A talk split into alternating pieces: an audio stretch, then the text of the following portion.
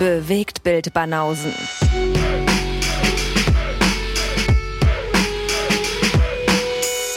Filme, Kino und Serien, bis ihr kotzt. 199. 199, wo ist er? Showtime, Motherfucker! Yes, bewegt mit Banausen. Da ist er. Bewegt mit Banausen, ja. Wir haben schon eine Support-Episode aufgenommen, können wir an der Stelle verraten. Da hatte ich schon einen ziemlichen Knoten in der Zunge. Da habe ich komische Formulierungen, komische Redewendungen wiedergebracht. In Bestform. Schauen wir mal, ob das nur der Warm-up war oder ob das der heutige Tag mitbringt. Mhm. Ich, in 10 Minuten frage ich dich dann. Okay, you tell me if you feel that was a good start. Wer vielen eine, äh, wer vielen ein Berg baut, fällt selbst herauf. Und so werde ich dann wieder, werde ich dann wieder hier präsentieren. Mhm. Da hängt ein ganzer Pferdeschwanz dran. Sowas. Jetzt aber. You sound a little nervous, pal. Nee, nervös bin ich nicht. Das Lampenfieber hat sich nach der halben Unearth Pilot Episode erledigt. Meinst du, ja? Ich dachte jetzt so, okay, aber nach der 200. da kehrt endlich mal die Ruhe ein. Ja, da sind wir noch nicht. Nee, nee, deswegen meine ich so. Jetzt heute dürfen wir noch mal nervös sein, aber dann, also mit 200, da wissen wir dann hoffentlich mal, wie das funktioniert. Heute sind wir nochmal nervös. Ja. Das ist so wie mit dem, äh, mit dem Balancieren zwischen, zwischen zwei äh, Hausdächern. Du darfst ja nicht nach unten gucken. Du darfst ja halt nicht, du darfst dir nicht vorstellen, dass gerade Millionen von Leute zuhören. Dann Mhm. ist es immer noch unser Gespräch hier zwischen Kumpels an deinem Tisch in deiner Bude. Ja. Nur das Mikrofon hier steht, aber hier so ein bisschen völlig frei von der Leber, einfach mal ein bisschen über Filme labern. Wenn du darüber nachdenkst, dass hier Millionen Leute gerade zuhören, den Millionen. Senf, den Senf, den wir hier von uns geben, dann ist natürlich was anderes, das ist ein anderer Druck. Das ist schon im Nachhinein oft genug beschämend, aber jetzt stell dir mal vor, also ich glaube, live wäre das eh nochmal eine ganz andere Nummer. Uh, live auf der Bühne wäre das, ja, da wäre schon ein bisschen Mhm. Lampenfieber. Naja, aber so die, also die wirklich erfolgreichen Podcasts, die machen das ja, ne? Die gehen dann zu solchen Festivals, wo die dann Gibt's auch, ja. auf der Bühne irgendwelche Ep- Episoden machen. Na gut, da hätten wir ja beide Erfahrung. Ich meine, du vom Ja. Bodyguard Musical, ich vom Vorlesewettbewerb, wir standen beide schon sehr erfolgreich auf der Bühne. Also, Das ist zum Glück nicht das einzige Mal, dass ich auf der Bühne stand, aber ja, hey, bei das mir auch stimmt nicht. schon. Ja. Also ich meine schon so Ich habe die wirklich. Lindemann gemacht. Vergiss das nicht. Ey, immer noch was, was ich unbedingt sehen will. Oh Mann. Ja, aber ähm, stimmt schon. So jeden Abend vor 1500 Leuten spielen, das hat schon was. Ja, Deswegen Definitiv. ja, wir sind da erprobt, auch wenn sich das manchmal überhaupt nicht so anhört. Jetzt können wir bei der Gelegenheit auch gleich nochmal alle Supporter begrüßen, die neu dazugekommen sind. Jetzt machen wir das auch mal in der regulären Episode, ganz offiziell. Vielen Gute Idee. Dank. Danke, dass ihr uns supportet. Ist äh, großes Tennis. Wir freuen uns da sehr drüber. mega. Ja, ich freue mich auch immer zu hören, dass äh, hier unsere Freundin Kitty aus, aus Potsdam hier ganz in der Gegend, dass die ihren Mann angesteckt hat und dass die dann auch immer so gegenseitig so ein bisschen Werbung machen und äh, dann plötzlich die Partner anfangen uns zu hören und äh, finde ich, finde ich sehr, finde ich sehr gut. Was uns zu dem Thema bringt, ähm, es hilft immer für unsere Reichweite, dass ihr das auch weiter sagt, dass ihr das ein bisschen teilt hier unseren Podcast, wenn wir mal eine neue Folge rausbringen. Ein bisschen selber posten, ein bisschen, bisschen aktiv werden da draußen hier an die Hörer. Wenn wir schon nicht die Werbemaschinen sind und schon sehr faul sind in Sachen äh, Außendarstellung, weißt du, wir könnten auch viel mehr machen. aber wir sind einfach so, ja, komm, wir sourcen das aus. komm, wir sind zu alt für den Scheiß. Ja, hast du schön gesagt. I've got to say, this is the least asshole-ish version of you I've ever seen. Das ist schon ein sehr krasses Kompliment von dir auf jeden Fall. Oder? Finde ich auch. Liest.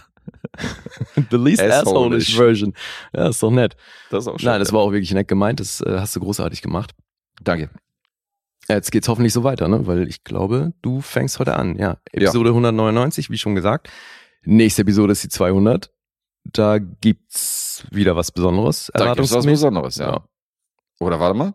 Das, Hm. können wir, das können wir hier live vorlesen. Jetzt äh, machen wir doch weil wir live. haben, wir haben das schon mal angeteasert, dass wir, äh, dass wir dir was rausbringen. Mhm. Und es wird tatsächlich schon spekuliert.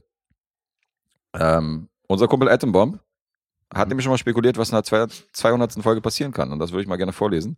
Ich gebe mal eine Prediction für die 200. Folge ab. Und zwar zieht ihr 200 Lose, esst sie danach auf Sendung auf. Danach gibt es das große Wiedersehen mit Audrey.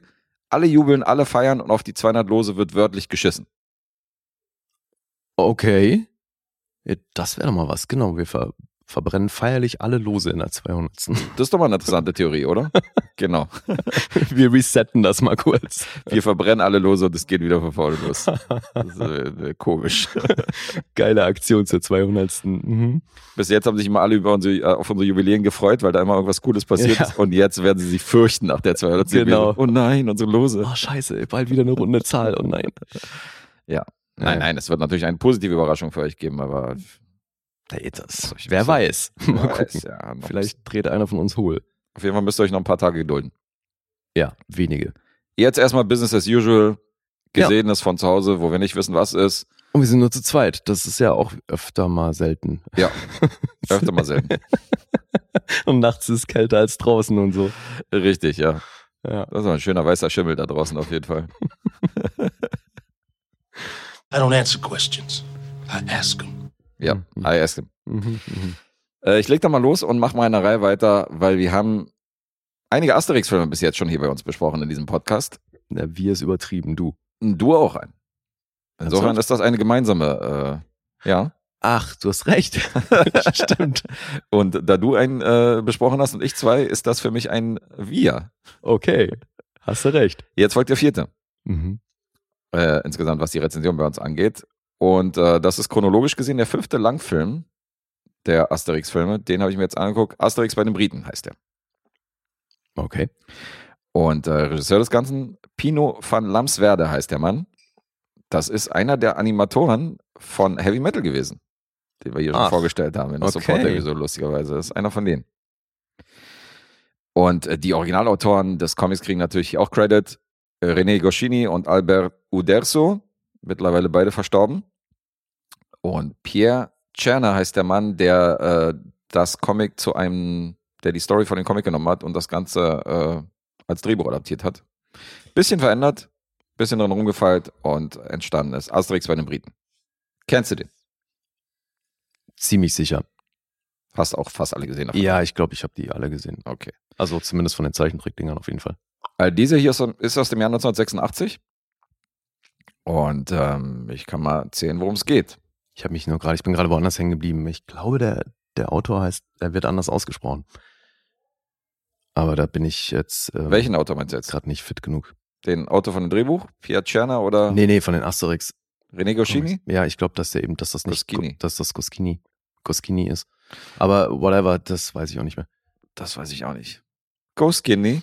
Go Skinny. So ein bisschen wie mit äh, Moschino. Mal hast hier gerade die Little Kim gemacht. Ja, stimmt. Moschino, Moschino. Ja. Das hatten wir doch neulich mal das Thema. Ja, ja, ja. Ja, für, für richtige Aussprachen gibt es bei mir keine, gibt bei mir keine, äh, wie heißt das? Keine Garantie? Nee, Mhm. Garantie heißt nicht das Wort, was ich suche. ja Keine Gewähr. Ach so, das auch nicht, ja. Keine Gewähr für richtige Aussprachen von irgendwelchen Ausländern. Ich möchte mal denjenigen erleben, der meinen Vor- und Nachnamen richtig ausspricht, meinen bürgerlichen. Der ist bis jetzt auch noch nicht geboren, außer es ist ein Landsmann. Ach komm, Insofern, ich kenne das. Wirklich. Im Das Ernst? hat noch nie jemand geschafft. Also auch den Nachnamen richtig zu betonen und so. Das gab es bis jetzt noch nicht. Beides. Okay, auf welcher Silbe liegt da die Betonung? Also erstmal ist es ein scharfes S. Das machen alle falsch. Mhm. Und ähm, die Betonung liegt auf dem zweiten U. Okay. Ohne jetzt meinen bürgerlichen Namen zu nennen. Ansonsten haben wir die anderthalb Millionen Leute, die uns immer zuhören, die ich gerade gesagt habe, vor meiner Haustür. Das will ich auch nicht. Ich will meine Ruhe. Ja, ja, nee, Stalker braucht kein Mensch. Ich will meine Ruhe auf meiner, äh, in meiner Villa am Genfer See. Ja. Äh, so, zurück zu Asterix bei den Briten. Der Film steigt ein und wir sehen römische Galeeren, die unterwegs sind nach Britannien, um auch diese Insel zu erobern. An Bord Julius Caesar, den wir auch schon aus anderen Asterix-Filmen kennen. Äh, dann gibt es noch ein kurzes Intermezzo mit den Piraten, die wir auch aber zu den Asterix-Filmen sehen. ja, ab und zu ist gut. Auch ein fragwürdiger afrikanischer Charakter da in dem Ausguck, Mhm. der auch so sehr, sehr seltsam gezeichnet worden ist, aber gut, Zeichen der Zeit und so. Und ähm, die gehen dann nach England und erobern fast das ganze Land. Äh, lustigerweise wird bei dem Kampf mit den Engländern um Punkt 5 Uhr immer alles unterbrochen, egal wie krass die Schlacht ist, weil da wird heißes Wasser getrunken. Tea Time. Richtig. Und äh, das, äh, da sind die Römer auch erstmal irritiert, was das soll und wo die hinwollen und warum jetzt auf einmal hier äh, alles stehen und liegen gelassen wird. Also es, es ist auch eine Sache, die die noch nicht kannten. Auch an diese Gewohnheiten muss man sich dann, äh, auch an diese Sachen muss man sich dann gewöhnen. Und trotzdem, mit dieser Einstellung, also so von wegen so Kämpfe abbrechen, kommen die Briten nicht weit, denn die Römer machen sich sehr schnell bereit auf dem Land. Bis auf ein Dorf, das Widerstand leistet. Die kennen wir doch auch von woanders, genau. Und in diesem Dorf, was Widerstand leistet, trotzdem sind die darauf vorbereitet, dass die Römer jeden Moment angreifen und machen sich so ein bisschen Sorgen, was kann man machen? Und in diesem Dorf lebt Tefax. so heißt er wirklich. Und Tefax fällt ein, dass er einen entfernten Vetter in Gallien hat. Und den kennen wir natürlich, denn dieser entfernte Vetter ist ein ähm, kleiner Gallier mit Hang zu Zaubertrank namens Asterix. Und da pilgert er hin, um den zu Hilfe zu holen. Hast du den auf Deutsch gesehen? Das Ja. war das Ding, ne, dass du Asterix-Filme auf Deutsch guckst. Äh, ja, weil es ist ansonsten immer nur so, also bei der Asterix-Box hast, das habe ich schon mal erzählt, glaube ich, hast du ja immer so eine Sprachfassung drauf. Mhm. Diesmal war es eine schwäbische. Mhm. Das heißt, ich hätte mir auch. Schwäbisch angucken können. Geil. Oder aber Französisch, aber komischerweise ohne Untertitel. Ach. Das heißt, du hast zwar die französische Tonspur drauf und wären die Untertitel dabei, hätte ich das wahrscheinlich vorgezogen, obwohl beim Asterix-Film wahrscheinlich hätte ich doch dann die deutsche Version gesehen. Aber ja, es war die synchronisierte Version, die ich gesehen habe. Hm. Ist mir jetzt nur beim Namen eingefallen, weil ich mich gerade gefragt habe, wie der wohl im Original heißt. Gute Frage. Der T-Fax. Ähm, es ist auch interessant, weil so hatte ich auch den direkten Vergleich, weil Tefax ist der einzige Engländer, den wir sehen innerhalb des Films, der auch wirklich, das war mir eine große Ehre, mit Mhm. Iran äh, zu kämpfen. Also so, das, so redet er halt im Deutschen. Ja. Wenn du die anderen Engländer siehst, die so ein bisschen links und rechts eine Rolle spielen, dann reden die ganz normal. Also Ach ganz so. normales Deutsch. Sondern er ist wirklich der Einzige, der so dieses vornehme Englisch spricht. Mhm. Und das könnte was mit dem Sprecher zu tun haben, denn er wurde synchronisiert von Chris Howland. Ach so. Ja, okay. Das war für ihn natürlich so ein bisschen Markenzeichen. So Dass der, genau, dass der irgendwie kein Hochdeutsch sprechen kann, ist äh, klar. Äh, kennen wir natürlich als, als Showmaster, Moderator, Schauspieler, was auch immer, mittlerweile auch verstorben. Und Chris Howland hat diesen Engländer T-Fax synchronisiert. Ansonsten, was so die äh, prominenten Sprecher angeht, Wolfgang Hess ist dabei. Das dürfte ein Name sein. Und äh, ja, ich habe ihn auf Deutsch gesehen. Okay. Und dann holen die halt Asterix zu Hilfe. Die holen, äh, der nimmt natürlich Obelix mit. Der wiederum nimmt natürlich den kleinen Hund Idefix mit, was übrigens auch schon mal ein Unterschied zu dem Comic ist, weil im Comic wird Idefix zu Hause gelassen. Und nur Asterix und Obelix ziehen nach äh, Britannien. Ah ja? Ja, da hat man sich zum Beispiel ein bisschen künstlerische Freiheit. Äh, War das ein Trivia-Fact oder hast du das tatsächlich auf dem Schirm gehabt? nee, das war, äh, das war kein Trivia-Fact, sondern das war, äh, da habe ich recherchiert, wo der Unterschied zwischen dem Comic und dem Film lag. Also wo Ah, okay. wo daran gefeilt worden ist. Und ähm, äh, ich habe mir unter anderem auch durchgelesen, weil es gab ja noch eine Auflage äh, Asterix ähm, bei den Briten 2014, also was die neueren Asterix-Filme angeht. Da hat man auch dieses Comic aufgenommen, Ah ja? hat aber die Ach, so Mashup- Realfilmen oder was? Nee, das war kein Realfilm. Das war einer von diesen computeranimierten neueren Ach, Asterix-Filmen. okay. Ja, von denen habe ich noch keinen gesehen. Ich auch nicht. Und ähm, da hat man diesen Comic genommen, hat ihn aber so ein bisschen gemashupt mit zwei anderen Comics Mhm. und hat so ein paar Aspekte von Asterix bei den Briten auch aus dem Film hier genommen, hat aber andere wiederum äh, geändert. Okay. Und ähm, was man ja noch wissen sollte, natürlich packen die ein Fass mit einem Zaubertrank mit, Mhm. dass die nämlich auch die englischen äh, Kumpels da ausstatten können, dass die gegen die Römer ankommen. Ach, okay, jetzt erinnere ich mich auch an die Handlung aus dem Comic, ja. Ja, und dieses Fass wird versteckt bei einem Wirt, Mhm. als sie dann in Britannien ankommen. Und ähm, die Römer konfiszieren fast sämtliche Fässer, die dort unterwegs sind. Insofern haben jetzt, sind jetzt die Römer im Besitz dieses Zaubertranks, wo unsere, wo unsere äh, tapferen Helden natürlich ran müssen.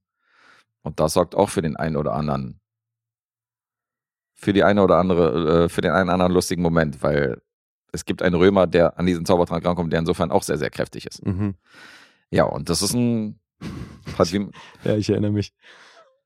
ja, vielleicht erinnerst du dich noch an dieses Footballspiel. Es gibt auch dieses Mhm. Footballspiel, wo Ja, ja, äh, beziehungsweise Rugby, wo die dann gegeneinander antreten, was Obelix natürlich gefällt, dass da um so ein Ei äh, da gekämpft wird, weil überall, wo Bambule ist, äh, Klar. springt er natürlich gern dazwischen.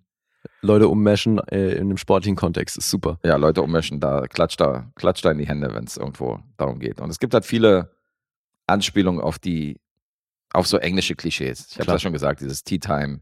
Du hast ähm, Auch die Hosen und so, ne? die sie Hosen. Wenn du jetzt am, äh, ohne jetzt zu spoilern, also viele Asterix-Fans dürfen wissen, dass es am Ende ein großes Festmahl gibt. Mhm. In dem Fall hast du kein Baden, weil das Festmahl in England stattfindet, sondern du hast vier Baden, Ach so. die an eine gewisse Band aus England erinnern. Ja, okay. Also das sind so alles Anspielungen, die so ein bisschen angepasst sind an die englischen Klischees. Aber sehr witziger Film und auch wieder ein guter Asterix-Film. Ich habe noch keinen gesehen, der irgendwie an die Comics rankommt. Ich finde, die Comics haben immer noch so einen gewissen Charme, so weißt du, die so Mhm. selber ein bisschen reinlesen und miterleben. Ich habe bis zu einer bestimmten Ausgabe habe ich die auch alle komplett und hatte schon immer mal vor, die irgendwie zu vervollständigen. Aber es ist wie mit Lucky Luke. Die Filme sind cool, aber wenn ich jetzt die Wahl hätte, würde ich die Comics vorziehen. Klar. Da bin ich voll bei dir. Und das ist jetzt auch nicht einer der legendärsten, wie zum Beispiel hier Asterix, äh, der Gallier oder so, diese alten Filme oder wo der damals ähm, Cleopatra. Kleopatra, so Mhm. das, die haben natürlich ein paar Momente, die ein bisschen legendärer sind. Asterix bei den Briten hat jetzt, ist jetzt wahrscheinlich eher einer aus der zweiten Reihe, aber der ist trotzdem toll. Hm. Das wäre mein Fazit insofern. Muss nicht drüber labern. Ich meine, das ist ein Asterix-Film. Ihr wisst, was euch erwartet. Wenn ihr da Fans seid, dann guckt euch die an. Ich arbeite mich hier so ein bisschen von der Chronologie durch. Die sind auch nie lang. Der geht 79 Minuten. Hat man auch schnell mal durch. Ja. Und schon bin ich fertig. Okay. Äh, Punkte. Mhm. IMDb 7,1. Ich habe keinen Metascore gefunden. Ich habe keine Rotten Tomatoes äh, Kritikerbewertung gefunden. Aber eine vom Publikum zumindest, die ist bei einer 3,9. Und Letterbox gibt Asterix bei den Briten eine 3,5.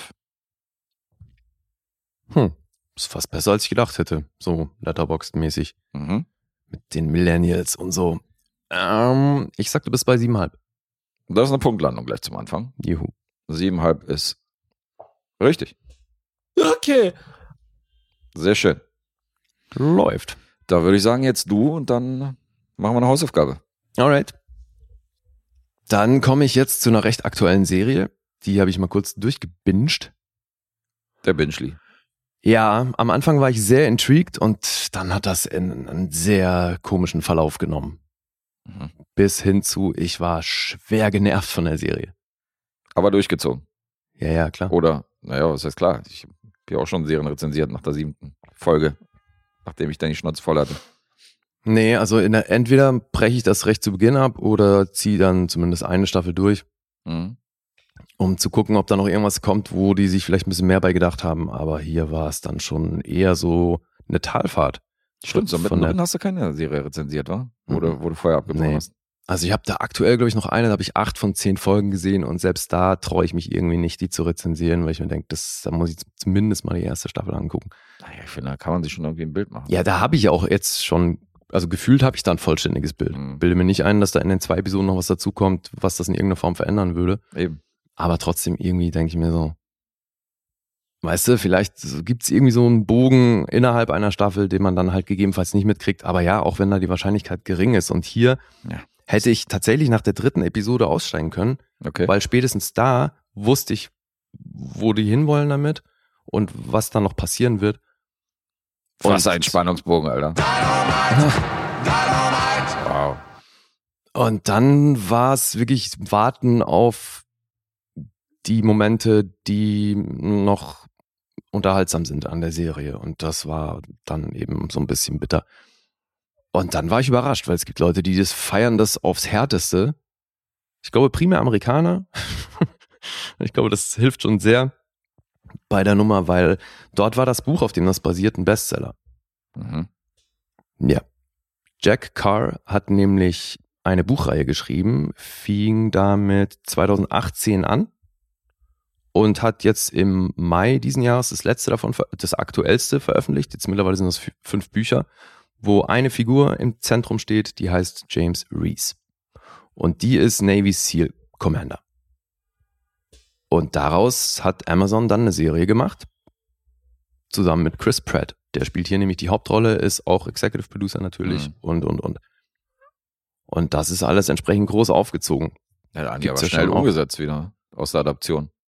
Ja, Wenn du meinst jetzt so- von 2018 bis ja, jetzt? wenn die noch so ja, frisch ja. ist. Ja, und ich glaube, warum die bei manchen Leuten so gut ankommt, hat wahrscheinlich schon noch viel mit der politischen Lage in den USA zu tun. Und dass es schon auch immer noch einfach viele krasse Patrioten in den USA gibt, weil, Alter, das Ding, ey, äh, also diese ganze Navy SEAL-Geschichte und was da so mit dranhängt an dem, diesen Ehrenkodex von irgendwelchen Soldaten und jetzt hier natürlich auch so, so Special Ops-Leute, Mhm. das ähm, kennen wir aus anderen Filmen, ne? dass, dass wenn irgendwo ein Veteran auftaucht, dann muss man dem auch gleich für seinen Service danken und die haben halt einfach einen gewissen Stellenwert in den USA und Mhm. so. Das, was, das, was am Militär dranhängt, ist in den USA einfach was ganz anderes als hierzulande. So, ich glaube, wenn du hier eine Serie machen würdest über irgendeinen Kommandeur von einer Spezialeinheit, das würde die Leute emotional nicht packen. Also Ja, man, man könnte sich das angucken, aber da triffst du die Leute nicht so in ihrer DNA, weißt du? Weil hier wirklich in jeder Folge habe ich im Hinterkopf nur so Leute schreien hören, ey, America. Das ist also wirklich, es ist so amerikanisch, das Ding, Alter. Das ist auch so, wenn Polizisten immer beerdigt werden, so weißt du, die Show, die Ja, aufziehen, klar, wie sie alle 21 stehen. Gun. Salute und das komplette Programm, Hier Flagge gefaltet und gib ihm. Und hier in Deutschland, wenn da ein Polizist stirbt, der wird halt auf dem Friedhof verscharrt, wie jeder andere. So, Ja, weißt du? Das ist halt nicht so eine Da wird's ja schon, da, da gibt's ja schon, wenn es irgendwie hier, ähm, wo ist das, wenn, äh, wenn ein neuer Bundeskanzler, Die Vereidigung äh, ist. genau, wenn der vereidigt wird, da gibt's ja auch so eine Zeremonie am, ähm, mit dem Bundespräsidenten, ne? Mhm. Und da spielt ja dann auch das Militär mit seiner Kapelle und äh, Mhm. so. Da gibt's ja schon Leute, die hierzulande sagen, ey, das hat voll den Nazi-Touch und so. Wo ich mir denke, ey, dann viel Spaß in Amerika. Also, Ja. weil da wird das eben echt zelebriert. Und das, da muss dann jeder auch aufstehen und Hand aufs Herz. Und das ist voll für dein Land. Und das sind die krassesten Motherfucker, weil die opfern sich für ihr Land. Ja, das sind schon miese Patrioten da. Also so dieses, ja, ich ganz, ganz eben, eine sehr andere Mentalität und da, damit knüpfen die bei mir natürlich überhaupt nicht an. Und diese Schiene fährt diese Serie aber enorm. Also es basiert eben auf dem ersten Buch, The Terminalist, was auch so heißt, Mhm. von diesen fünf Büchern, die es aktuell gibt, von dem Jack Carr, der eben selber ehemaliger Navy SEAL Commander ist. Der war irgendwie über 20 Jahre im Dienst und hat danach in, ist er in Rente gegangen und hat dann eben angefangen, diese Buchreihe zu schreiben und ja, legt da dauernd irgendwelche Bestseller hin. Mhm. Weil er offenbar eben da die Amerikaner irgendwie ins Herz trifft. Ja, und jetzt, also ich finde es irgendwie auch so passend, dass Chris Pratt hier diesen Typen spielt, weil das ist offenbar stark angelehnt an ihn oder halt an seine Erfahrung aus dieser Zeit, weil es eben auch ein Navy SEAL Commander ist. Und ich finde, wenn du Chris Pratt so ein bisschen mitbekommst, in so privat auf Social Media, ne, was, Mhm. wenn man da jetzt von privat sprechen kann, ist er ja auch so dieser, dieser Typ, so dieser hundertprozentige Amerikaner einfach, weißt du, der dann, es sind auch immer so Typen, die dann diese Mützen tragen und wenn sie dann, dann haben sie diese, diese gebogenen Sonnenbrillen, irgendwelche Oakleys, weißt du, die so möglichst eng am Kopf anliegen. Ja. Und wenn sie die So dann Trucker, mal nicht Trucker Caps und Genau, zerfetzt. Trucker Caps zerfetzte und wenn dann die Brille gerade mal nicht getragen wird, wird die auch oben auf die Mütze gesetzt. Ja, stimmt. Weißt du, so eine Typen sind das. So mit Cargo Shorts und Ja. äh, halt Das ist auch so krass, Ah. weil so läuft Channing Tatum rum. Und Channing Tatum ist ja eins der größten Sexsymbole. genau, aber und dann so, sehe ich privat, Alter, wie der rumläuft mit diesen komischen Mützen und so und sieht halt aus, als wenn er sich bei C und A irgendwie angekleidet hat. Wo ich denke so, Alter, okay, der Typ ist halt, das ist halt für die so voll Standard. So aber genau, das ist aber halt eben eine sehr große, der deckt damit eine sehr große Bandbreite von einer gewissen Sorte Amerikaner ab. Und Klar. die triffst du jetzt natürlich tendenziell weniger in den Großstädten, so, sondern das hast, oder halt vielleicht dann in Phoenix und Co. Aber das ist eben schon so ein bisschen das Volk, was jetzt so abseits von den Küsten halt mehr zu finden ist. Durchaus. Und so ein Typ spielt er hier eben.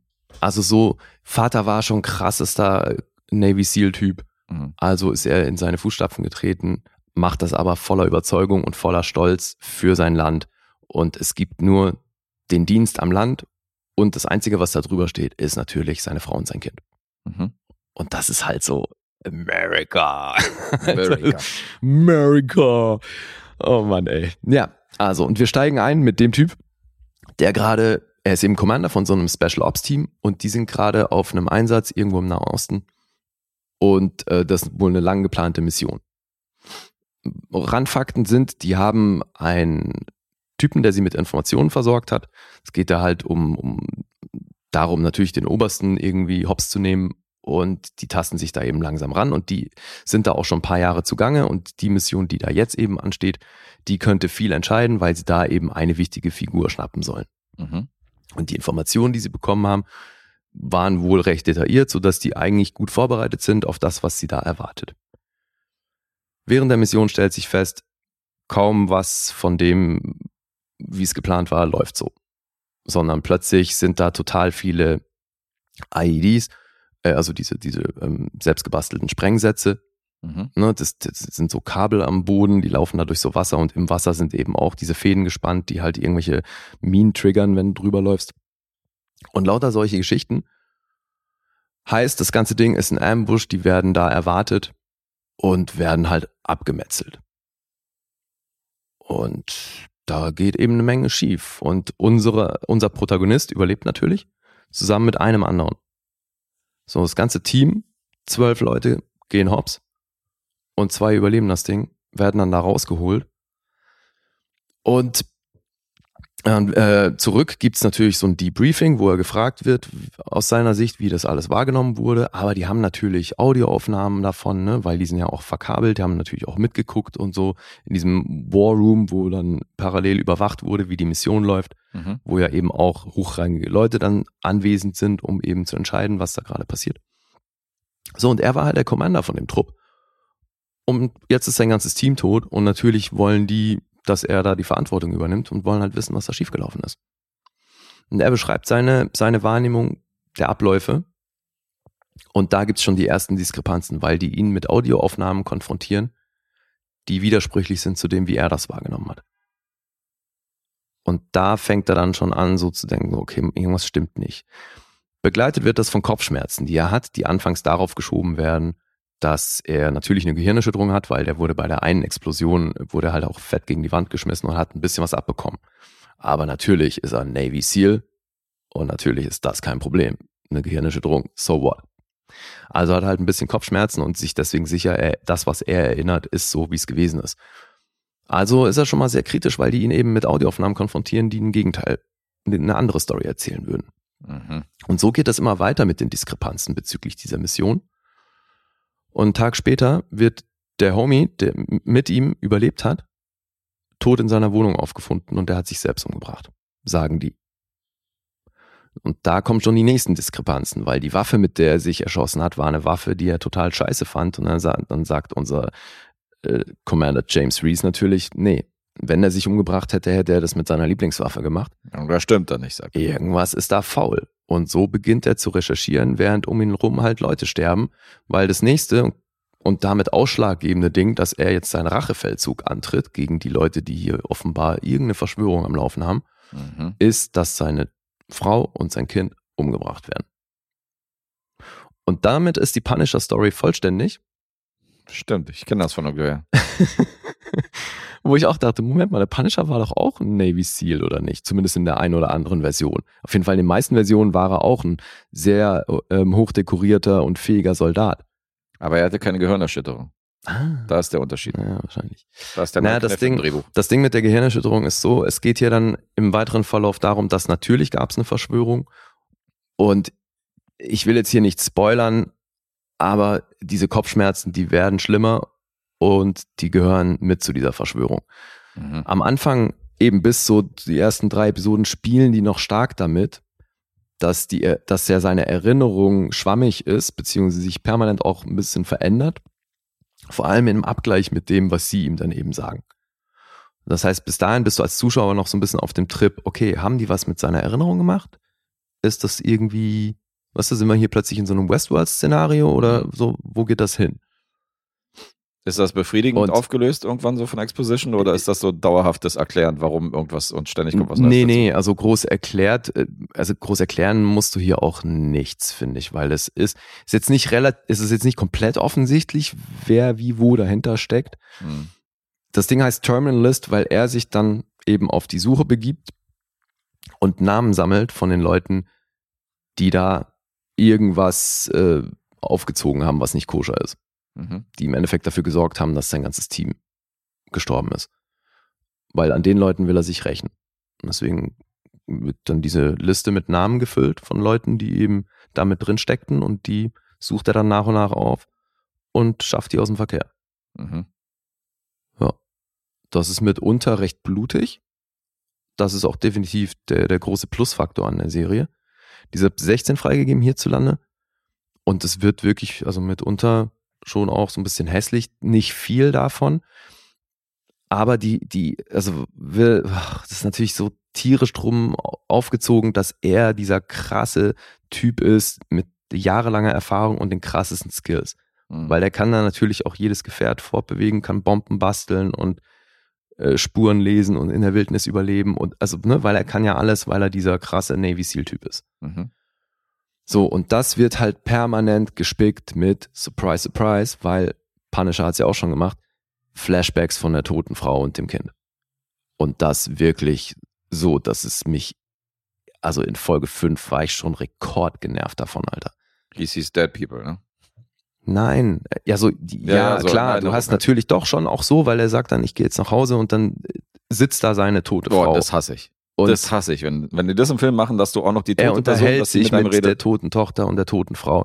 Und eine Situation, die immer wieder auftaucht, Mhm. verändert sich minimal im Verlauf dieser Flashbacks und am Ende hast du dann endlich mal eine Auflösung von dieser Situation, die ihn offenbar heimgesucht hat, die aber den Zuschauer maximal nervt. Hm.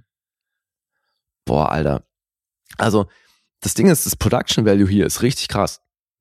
Mhm. Also, weil eben alles, was hier irgendwie mit Militär zu tun hat und so, das ganze Equipment, alles Scheiß, so, das ziehen die schon entsprechend groß auf. Und er ballert hier natürlich mit Fachbegriffen um sich und so, weil er halt dieser Leib und Seele Soldat ist. Ne? Und deswegen ist es dann natürlich auch kein Problem. Sein Bruder, der früher auch in den Teams war, dann aber ausgestiegen ist, der hilft ihm natürlich dabei, weil der ist ja auch Mörder-connected und so. Mhm. Und dann kann der ist der Typ halt so eine Ein-Mann-Armee. Und Dass der nicht nur Motorräder reparieren kann und Häuser bauen, das wissen wir hier seit. Ja, Dinosaur! Jurassic Park! sehr schön. The whole package. Oh Mann, ey, wirklich Guest, das ist so, das nimmt so einen beschissenen Verlauf, weil die erste Folge ist wirklich so, dass, dass du Bock hast zu wissen, okay, wer steckt dahinter. Mhm. Dann geht's Und bergab, ja. Dann geht's wirklich bergab, weil natürlich kritisieren die hier nicht die Armee. Also, weil das ist fast schon glorifizierend, wie die Armee und dieses Navy SEAL-Dasein so wegkommt. Mhm. sondern Kritik ist natürlich dann an den Politikern, die da wirtschaftliche Interessen verfolgen und und und. Und dann da natürlich auch andere Soldaten mit reinholen und so. Riesige Verschwörer. Ja.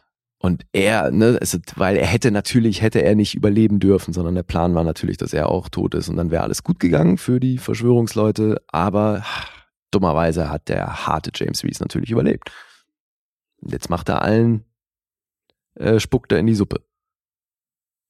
Ich verstehe. Und es ist Klingt nicht sehr wirklich, innovativ. äh, es ist Punisher, nur nicht so rough. Mhm. Und ey, diese Flashbacks, Alter, die waren irgendwann wirklich so nervig. Ich bin da überhaupt kein Fan von, wenn so tote Leute wieder aufkommen und die sich direkt mit denen unterhalten. Also Flashbacks in die Vergangenheit, das geht ja noch. Das habe ich ganz selten gesehen, dass das mal funktioniert hat. Bei Dexter hat das funktioniert für mich, Mhm. komischerweise. Aber ansonsten gibt es echt viele Momente. Hier dieser Mel Gibson-Film, wo er auch so äh, Rache schwört, weil seine Tochter irgendwie ermordet worden ist und dann sitzt seine Tochter auf dem Bett und er redet mit ihr. Ich fand das so ätzend. Ja.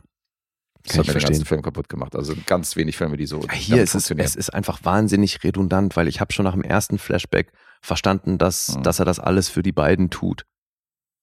Weißt du, und dass er deswegen auch bereit ist, dafür zu sterben und so. Und äh, Ja, das ist dann auch so eine fantastische Note, die nicht. irgendwie in so ein straightes Action-Szenario gar nicht so reinpasst, finde ich auch noch. Ja, oder? zumal eben, also die Action ist halt wirklich, also gefühlt für Call of Duty Fans gemacht, weil du hast dann auch immer wieder mal, also jetzt nicht, auch da nicht inflationär eingesetzt, so eine, so eine äh, First-Person-Ansicht, ne, dass du so quasi POV von ihm hast, wie er halt auf irgendwelche Mhm. Leute zielt. Und er macht das natürlich auch gut, so das Waffenhandling und wie er sich bewegt und so, da merkt man schon auch, da waren Leute involviert, die das beruflich machen, natürlich. Mhm. So, das sieht alles gut aus. Sein Bruder wird von Taylor Kitsch gespielt, der das auch super macht. Du glaubst den beiden auch, dass das genau solche Typen sind. Mhm. Also deswegen, Chris Pratt wirkt ja in den Klamotten auch nicht verkleidet. Nee, nee. Wenn du dem diese Mütze anziehst und dann diesen Bart und so, ne, also genau so läuft er halt rum. Mhm. Und deswegen kann ich mir vorstellen, dass das Leute genau deswegen feiern, ne, dass das so, weil er so zu perfekt diesen Typ repräsentiert. Ja. Der Autor hat auch noch ein kleines Cameo. Surprise, surprise, auch als Navy SEAL-Typ. Und ich glaube, so die im größten in der Besetzung, also was man auf jeden Fall erwähnen muss, ist die weibliche Hauptrolle, nachdem ja die Frau und äh, Tochter dann gleich äh, futsch sind. So, Frau übrigens von Riley Keough gespielt. Auch nicht ohne. Ja, die macht auch einen interessanten Verlauf, ne? Wenn du überlegst, so irgendwie in diesem, boah, was war denn das, dieser Atlanta-Film, wo sie die Nutte spielt, äh, Zola, wo sie wirklich halt eine, ja, eine Nutte spielt. Und hier ist halt komplett das Gegenteil. So die liebende Mutter und Hausfrau und irgendwie die Motivation für all diese Dinge, die er hier macht. Mhm. Ja, dann kommt aber eine Reporterin zum Einsatz, die Kontakt mit ihm aufnimmt und die dann auch mitbekommt, okay, da, das läuft alles nicht so koscher ab, wie, wie es die Regierung und das Militär vorgibt. Die wird von Constance Wu gespielt. Als mal nachgeguckt, bei 40 Credits hat die Fresh of the Boat, ist wahrscheinlich so mit der größte Credit und Crazy Rich Asians war ja auch so ein Ding. Ja, die spielt eben diese Reporterin und dann haben wir Taylor Kitsch als, Taylor Kitsch als sein Bruder. Einer der Antagonisten wird dann von Jay Courtney gespielt. Hätte ich das mal vorher gewusst, hätte ich einen Bogen um die Serie gemacht. Hättest du gewusst, was dich erwartet. Ja, weil äh, auch da, er zieht's weiter durch. Jay Courtney hat noch nicht in etwas mitgespielt, wo man wirklich uneingeschränkt sagen kann, ja, das ist geil. Garantie so für Durchschnittlichkeit. anders. Ohne Witz. Und drunter. Ja, Wenn Jay drunter, Courtney drunter mitspielt. geht, ja, drunter Ja. ist Raum. Arturo Castro spielt ja auch wieder mit. Das, da habe ich mich gefreut. Das ist wirklich, ich finde es so krass. ey, Der kriegt das wie kein zweiter hin, diesen Spagat zwischen absoluter Comedy und Ja. dann auch ernst zu nehmen da. Na, den habe ich gerade, äh, ich gucke ja gerade die letzte Staffel von Silicon Valley, da bin ich auch ein bisschen hinterher. Mhm. Da ist er gerade aufgetaucht. Okay. Ja, Patrick Schwarzenegger, Patrick wahrscheinlich, Schwarzenegger ist hier einer der äh, Seal-Leute natürlich, Mhm. in seinem Team. Sean Gunn spielt noch eine Rolle. Also deswegen, hier gibt's schon auch ein paar große Namen, die auftauchen, aber Chris Pratt natürlich der wahrscheinlich größte. Und da, also würde es mich auch nicht wundern, wenn der hier über eine Million pro, pro Episode bekommen hat. Mhm. Producer Credit hin oder her. Showrunner David DiGilio.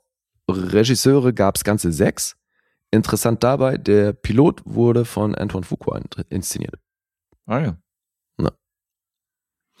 Und deswegen, also hier sind auch noch neun Autoren gelistet, neben eben der Buchvorlage von Jack Carr.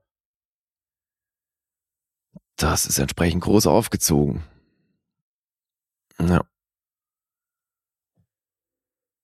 So, übrigens, äh, Chris Pratt und Herr Schwarzenegger sind Schwager. Ne? Weil Chris Pratt ja mit Catherine Schwarzenegger verheiratet ist. Aha. Ist ja auch interessant. Ja, deswegen passt der ja auch so in dieses America-Ding. Ja, weil er halt dann einfach mit so einer als Frau, weißt du, das ist ja politisch, das ist da die Richtung halt auch schon vorgegeben. Ja, stimmt schon. Also, dass, dass der sich nicht gegen Waffengesetze öffentlich aussprechen wird, so, das, ist, liegt, glaube ich, auf der Hand. Und so gern ich den hab, äh, so schlimm finde ich dieses Bild von eben genau dieser Sorte Amerika. Weißt du, weil wenn die, wenn, die, wenn die Mentalität bezüglich Waffen im Land eine andere wäre, dann würden die auch ihr Militär nicht im gleichen Ausmaß zelebrieren. Und dann wären solche Einsätze auch nicht, würden die auch nicht mit so einer Selbstverständlichkeit hingenommen und so weiter. Ich finde das alles hochgradig fragwürdig. Da kann die Serie natürlich nichts dafür, aber die bedient sich natürlich an dieser Mentalität. Mhm. Weil solche Leute, also sind hier die Zielgruppe. Ja, ich sehe das ähnlich wie du. Auf jeden Fall. Ich finde das immer fragwürdig, was sie feiern und wie die es feiern und in welchem Ausmaß so. Ich, auch so, wo du erzählt hast, dass so, dass bei Independence Day, dass sie dann aufgestanden haben und äh, aufgestanden sind und dann so Hand aufs Herz und Das so. hat Ich in dem Moment natürlich was Lustiges, ne? Weil du dir als Ja. Europäer denkst, okay, was ein gelebter Pathos auch. Aber du also, sitzt dann auch da und denkst so, Alter, was ist denn mit diesen Amis verkehrt so, weißt du? Also, Ja. Aber du, das ist halt auch so, wenn du hierzulande, wenn irgendwo in der Kneipe jemand die Nationalhymne äh, anstimmen würde, da musst du schon in bestimmten Stadtteilen unterwegs sein, damit da andere Leute mit einstimmen. Wenn das in Frankreich passiert, Alter, singt die ganze Hütte die französische Nationalhymne. ja, weißt gut, du, das also ist halt einfach, ähm, ist eine Mentalitätsfrage, Mhm. aber dieses, ich bin da eher bei den Franzosen, dass so der Stolz aufs Land eben auch mit diesem, mit diesem Widerstandsgedanken im Kopf einhergeht. Oder dieser, weißt du, diese, diese Revolution, die du im Blut hast, dass du irgendwie bereit bist für deine Werte auch auf die Straße zu gehen. Mhm. Bei den Amis ist es halt unweigerlich mit dem Militär und Waffen verbunden. Dieser Stolz aufs Land. Dass ich bereit bin, ich bin bereit, mein Land zu verteidigen. Zur Not schieße ich jeden über den Haufen, der auf mein Grundstück tritt. Ja, klar. Weißt du, so, das ist der amerikanische Gedanke, Alter. Ja, whatever, da kann man ja stundenlang drüber diskutieren. Also Terminalist auf Deutsch noch die Abschussliste. Für die, die nicht wissen, was Terminalist bedeutet, hat man dann gleich beide Versionen im deutschen Namen. Na dann. Okay. Alter, Alter. Ja, es ist wirklich, also am Anfang dachte ich, okay, das hat echt Potenzial und dann ging es wirklich bergab und am Ende war ich nur noch schwer genervt von der Serie. Und ich weiß, dass es schwierig wird, was jetzt die Punktevergabe angeht Allerdings, ja. weil es ist tatsächlich handwerklich, wenn man das mag, ist das handwerklich super gemacht. Weil du hast hier gute Schauspieler, du glaubst allen das, was sie da machen, also auch wirklich uneingeschränkt. Ne? Ich habe hier bei keinem Soldaten gedacht, so okay, der passt nicht in diese Uniform oder sonst was. Ja gut, was das Genre angeht, ist das ja jetzt nicht unbedingt so, dass das nicht deins ist. Also du magst ja Action. Ja, Allgemein findest du ja gut. Natürlich. Mhm. Gut, es ist mehr Thriller wahrscheinlich, ne? Weil er, wie gesagt, dadurch, dass er eigentlich nicht überleben sollte, das ist auch kein Spoiler, wird er dann natürlich zum Gejagten Mhm. auch. Weil nach außen hin wird das natürlich alles als ähm, dumm gelaufen verkauft, aber natürlich nicht als äh, es war Projekt einer Verschwörung. Mhm. Ja, und aber auch da, das hat man natürlich alles schon mal gesehen. Weißt du? so, das ist jetzt hier in der Summe, fühlt sich auch wirklich nur so an, als würden die halt eben, wir bedienen uns an der Mentalität, die im Land herrscht. Call of Duty gehört sowieso zu den meistverkauftesten Videospielen. Wir greifen hier alles ab, was wir können. Mhm. Deswegen, also wundert mich auch nicht, dass, dass solche Bücher Bestseller sind in den USA, Alter. Der, der, harte Navy SEAL, der alleine gegen die bösen, korrupten Menschen kämpft. Weißt du, also, Das ist auch so absurd, oder? dass man Alter. irgendwo am Pool liegt und liest sich ausgerechnet so ein Buch Ja, durch, Alter, eben. von so einem Navy Seal. Von der ganzen Literaturgeschichte. deswegen, also da, auch da, eben, das ist halt, dann- das ist dann das Pendant und sagst du, okay, ich kann mir jetzt irgendwie den Partner angucken oder The Terminalist. Ja, klar. Ja, schwierig, schwierig. Also das ist natürlich echt keine Empfehlung. Von mir gibt's hier Punkte fürs Handwerk. Mhm.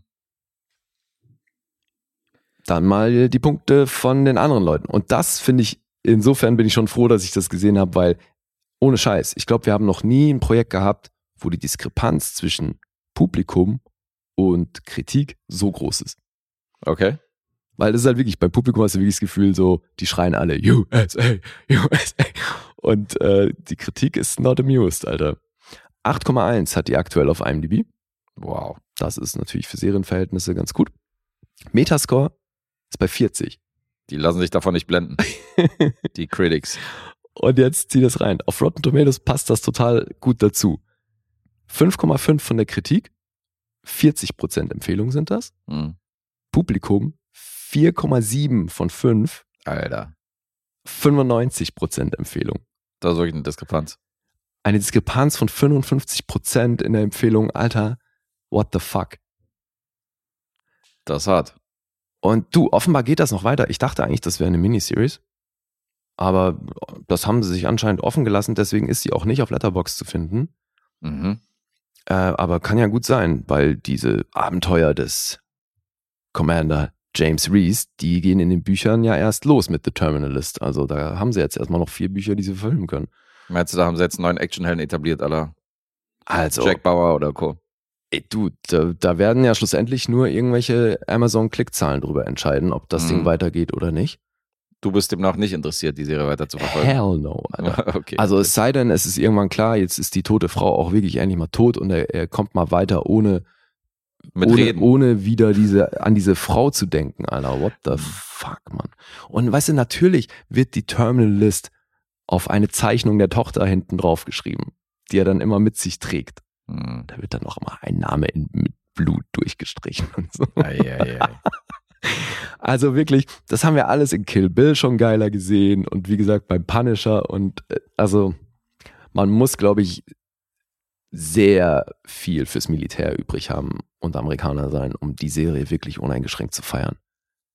Du hast sie nicht gefühlt, offensichtlich. Nee.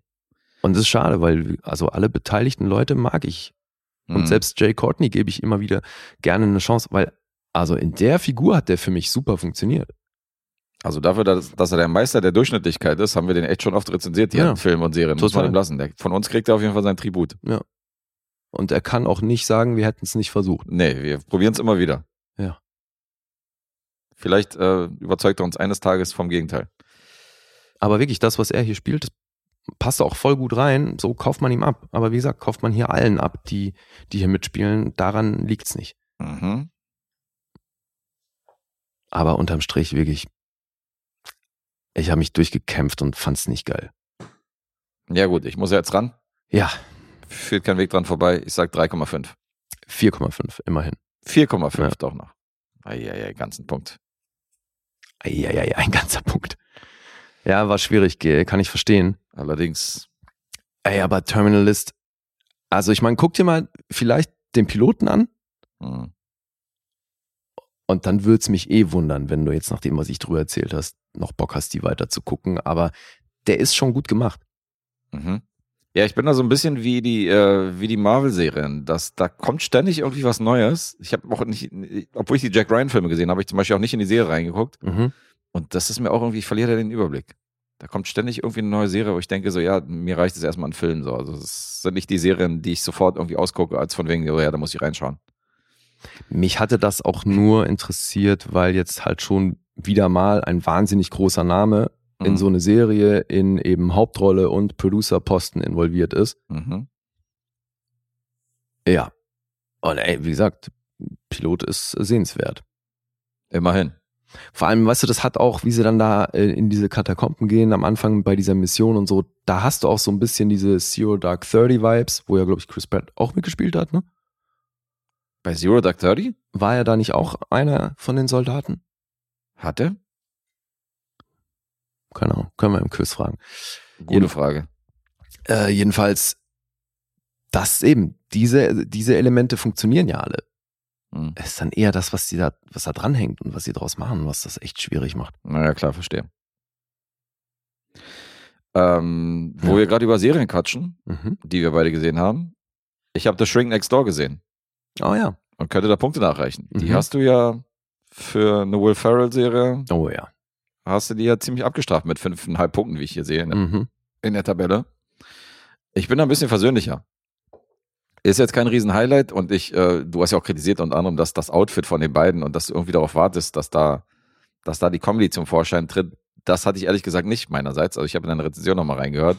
Echt? Ich hab nicht Zu darauf gewartet. Zeitpunkt. Nee, ich habe nicht darauf gewartet, dass, obwohl die beiden aus Comedies bekannt sind, habe ich jetzt nicht darauf gewartet, dass die jetzt irgendwie einen Kalor abreißen oder dass jetzt ein Furzwitz kommt. So, ich wusste, es ist halt eine andere Story.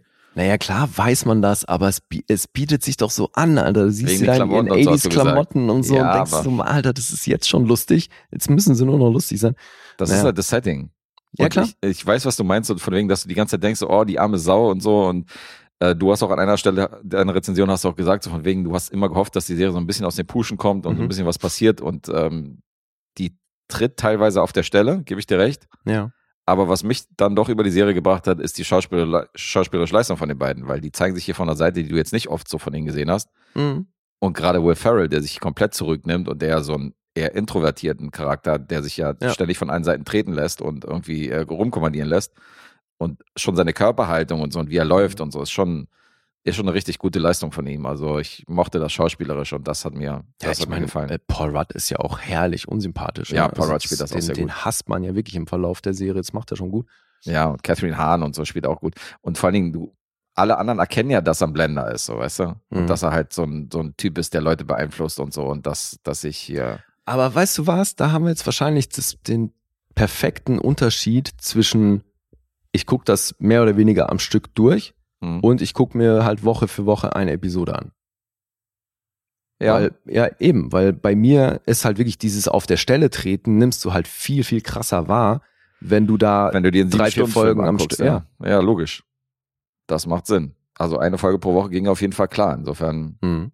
Und die hat schon sympathische Momente, also wo er sich so verliebt in die, äh, in die in dieser Galerie arbeitet und dann, wo sich das so anbahnt, du siehst ja dann auch richtig so, dass er aus sich rauskommt, weißt du? Mhm. Und dann wird er halt immer wieder so, kriegt halt immer wieder auf die Fresse von seinem Psychiater, der dann so immersiv oder beziehungsweise auch so übergriffig in sein Leben so eintritt Ja, und so. Und das ist schon, time, klar. also sind schon viele Momente, wo ich denke, okay, es ist krass, aber es ist kein Highlight. Also von mir kriegt die Serie auch nur eine 7, aber immerhin anderthalb Punkte mehr. Das ist schon krass. Und das Als bei einer Serie mit der Beteiligung. Das erleben wir ja. wahrscheinlich, das dürfte auf jeden Fall das erste Mal, das ist wahrscheinlich bis jetzt wahrscheinlich auch einmalig, dass du bei einem Projekt mit dem Herrn besser landest als ich. Möglich wäre es, ja. Abgefahren. Obwohl, ich glaube, dass ich auch bei dem äh, Daddy's Home Film ein bisschen versöhnlicher war als du. Die fandst du, glaube ich, auch, das kann sein. die fandst du, ja. glaube ich, auch harmloser, wo ich gesagt habe, äh, ich finde, ich fand die ganz witzig. Ja, stimmt, kann sein. Also insofern, ähm, Okay. vielleicht gab es das schon mal, diese Premiere. Mhm, mhm, mhm. Ja, so viel nur zwischendurch, äh, zwischendurch reingeworfen. Von mir sieben Punkte trage ich mich in die Tabelle ein. Wunderbar. Dann kommen wir jetzt zu einer Hausaufgabe. Kommen wir zu einer Hausaufgabe. Welchen machen wir denn? Wir haben ja zwei heute. Wen wollen wir denn glücklich machen? Wollen wir Dennis glücklich machen oder unseren Kumpel Nils? Die Reihenfolge ist mir da wirklich Latte. Da keine Präferenz.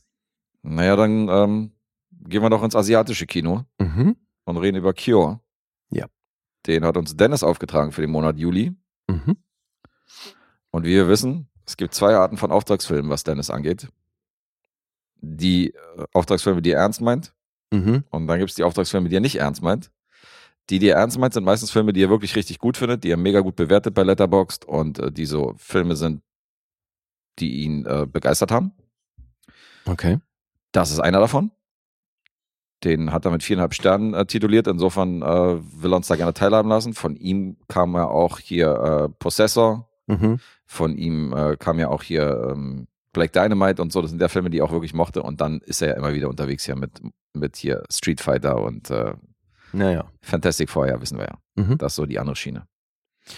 Insofern bin ich gespannt. Also die, äh, das ist einer von denen, die er mochte. Okay. Ja, bin ich auch mal gespannt. Hast du was von dem Film Cure schon mal vorher gehört? Nein, Auch nicht. überhaupt nicht. Gut. Ich habe auch nachgeguckt. Ich kenne auch nichts von anderes von dem Regisseur. ich kenne ein Remake und das ist leider grottenschlecht. Also der Regisseur und Drehbuchautor äh, Kiyoshi Kurosawa, nicht verwandt mit dem Großmeister. Nee.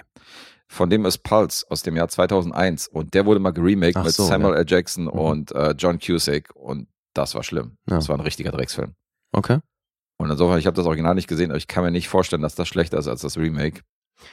58 Credits hat er ja schon, also hat schon eine ganze Menge gemacht, hat in Cannes auch schon dreimal den Assault d'un Regard Mhm. Preis gewonnen.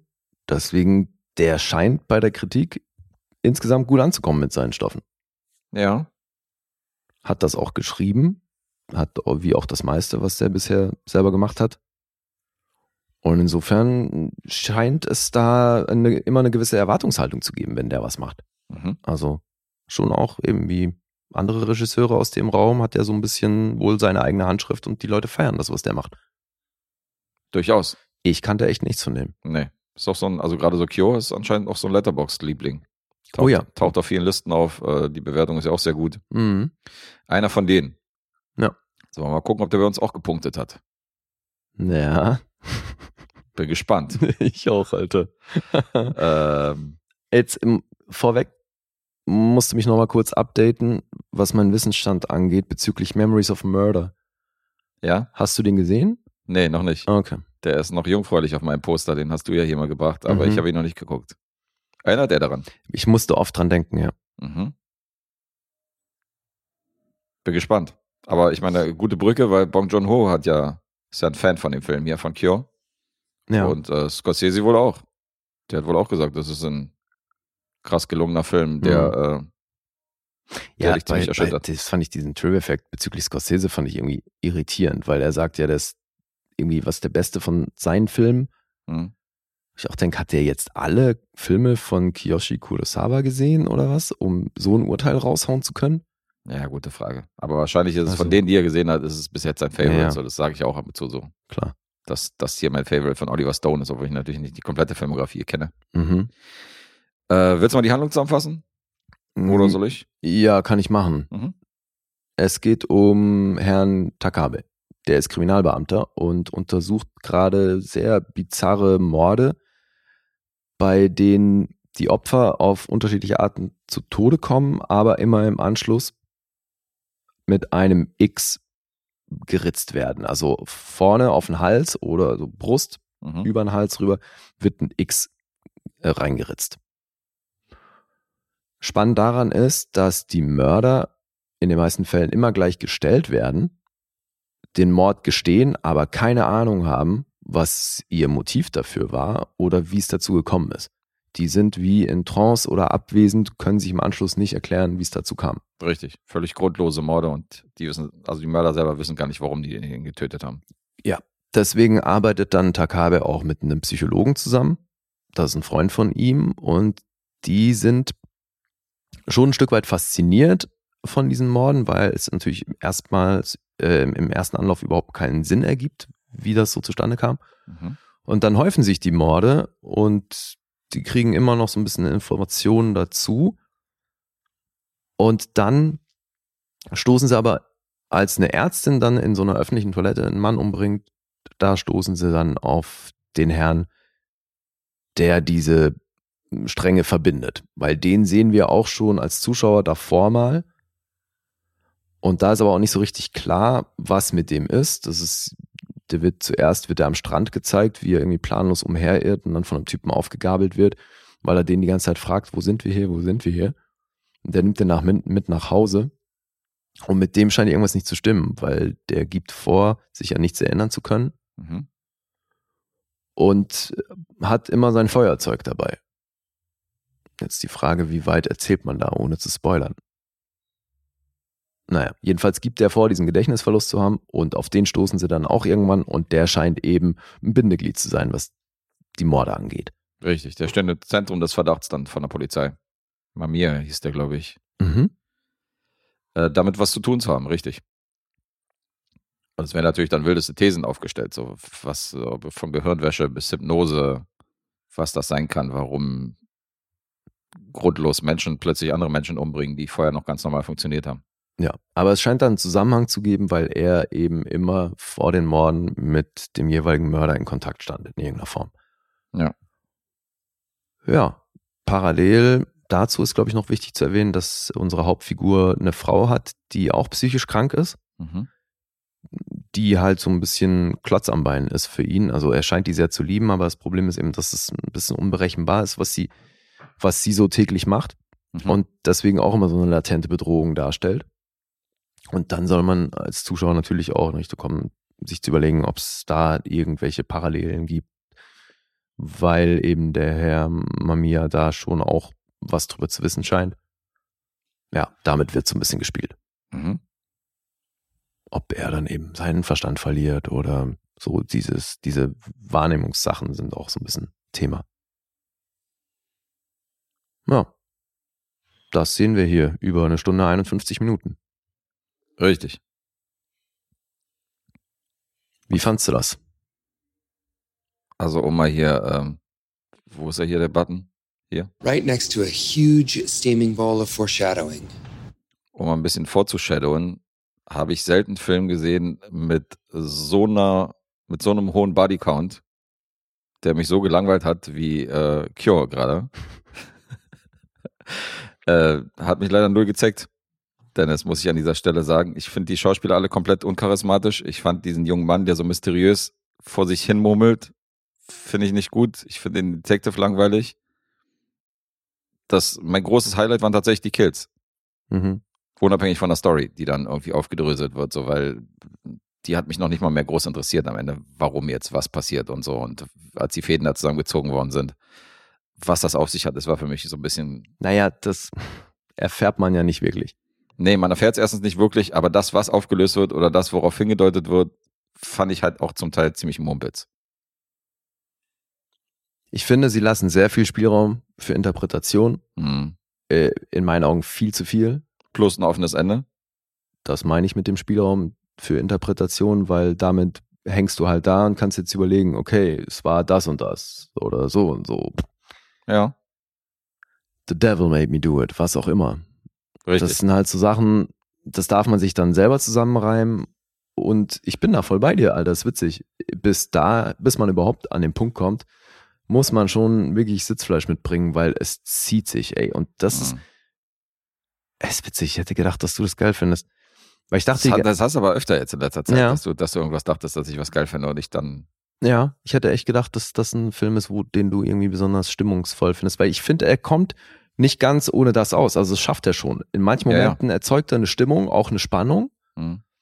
aber er lässt sich vor allem im zweiten und im dritten Akt viel zu viel Zeit damit. Und ich, ich die ganze Zeit dachte ich so, Alter, so ein Film, da, das ist für Tatort-Fans.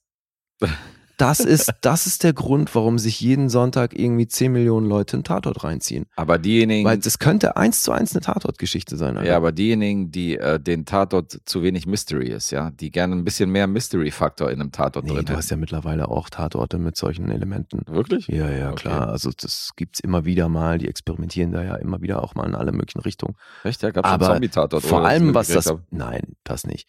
Aber vor allem, was das Pacing angeht, oder nicht, dass ich wüsste, Mhm. vor allem, was das Pacing angeht, finde ich das wahnsinnig gut vergleichbar, Alter. Mhm. Eine ähnliche Lauflänge und ist vom Pacing her wirklich genau das. Ich war ja am Anfang war ich ja super interessiert, aber im Laufe des Films. Ich das sag ja, das halt erste Drittel verloren, ist genau. auch intriguing gemacht. Ja, ja, ja.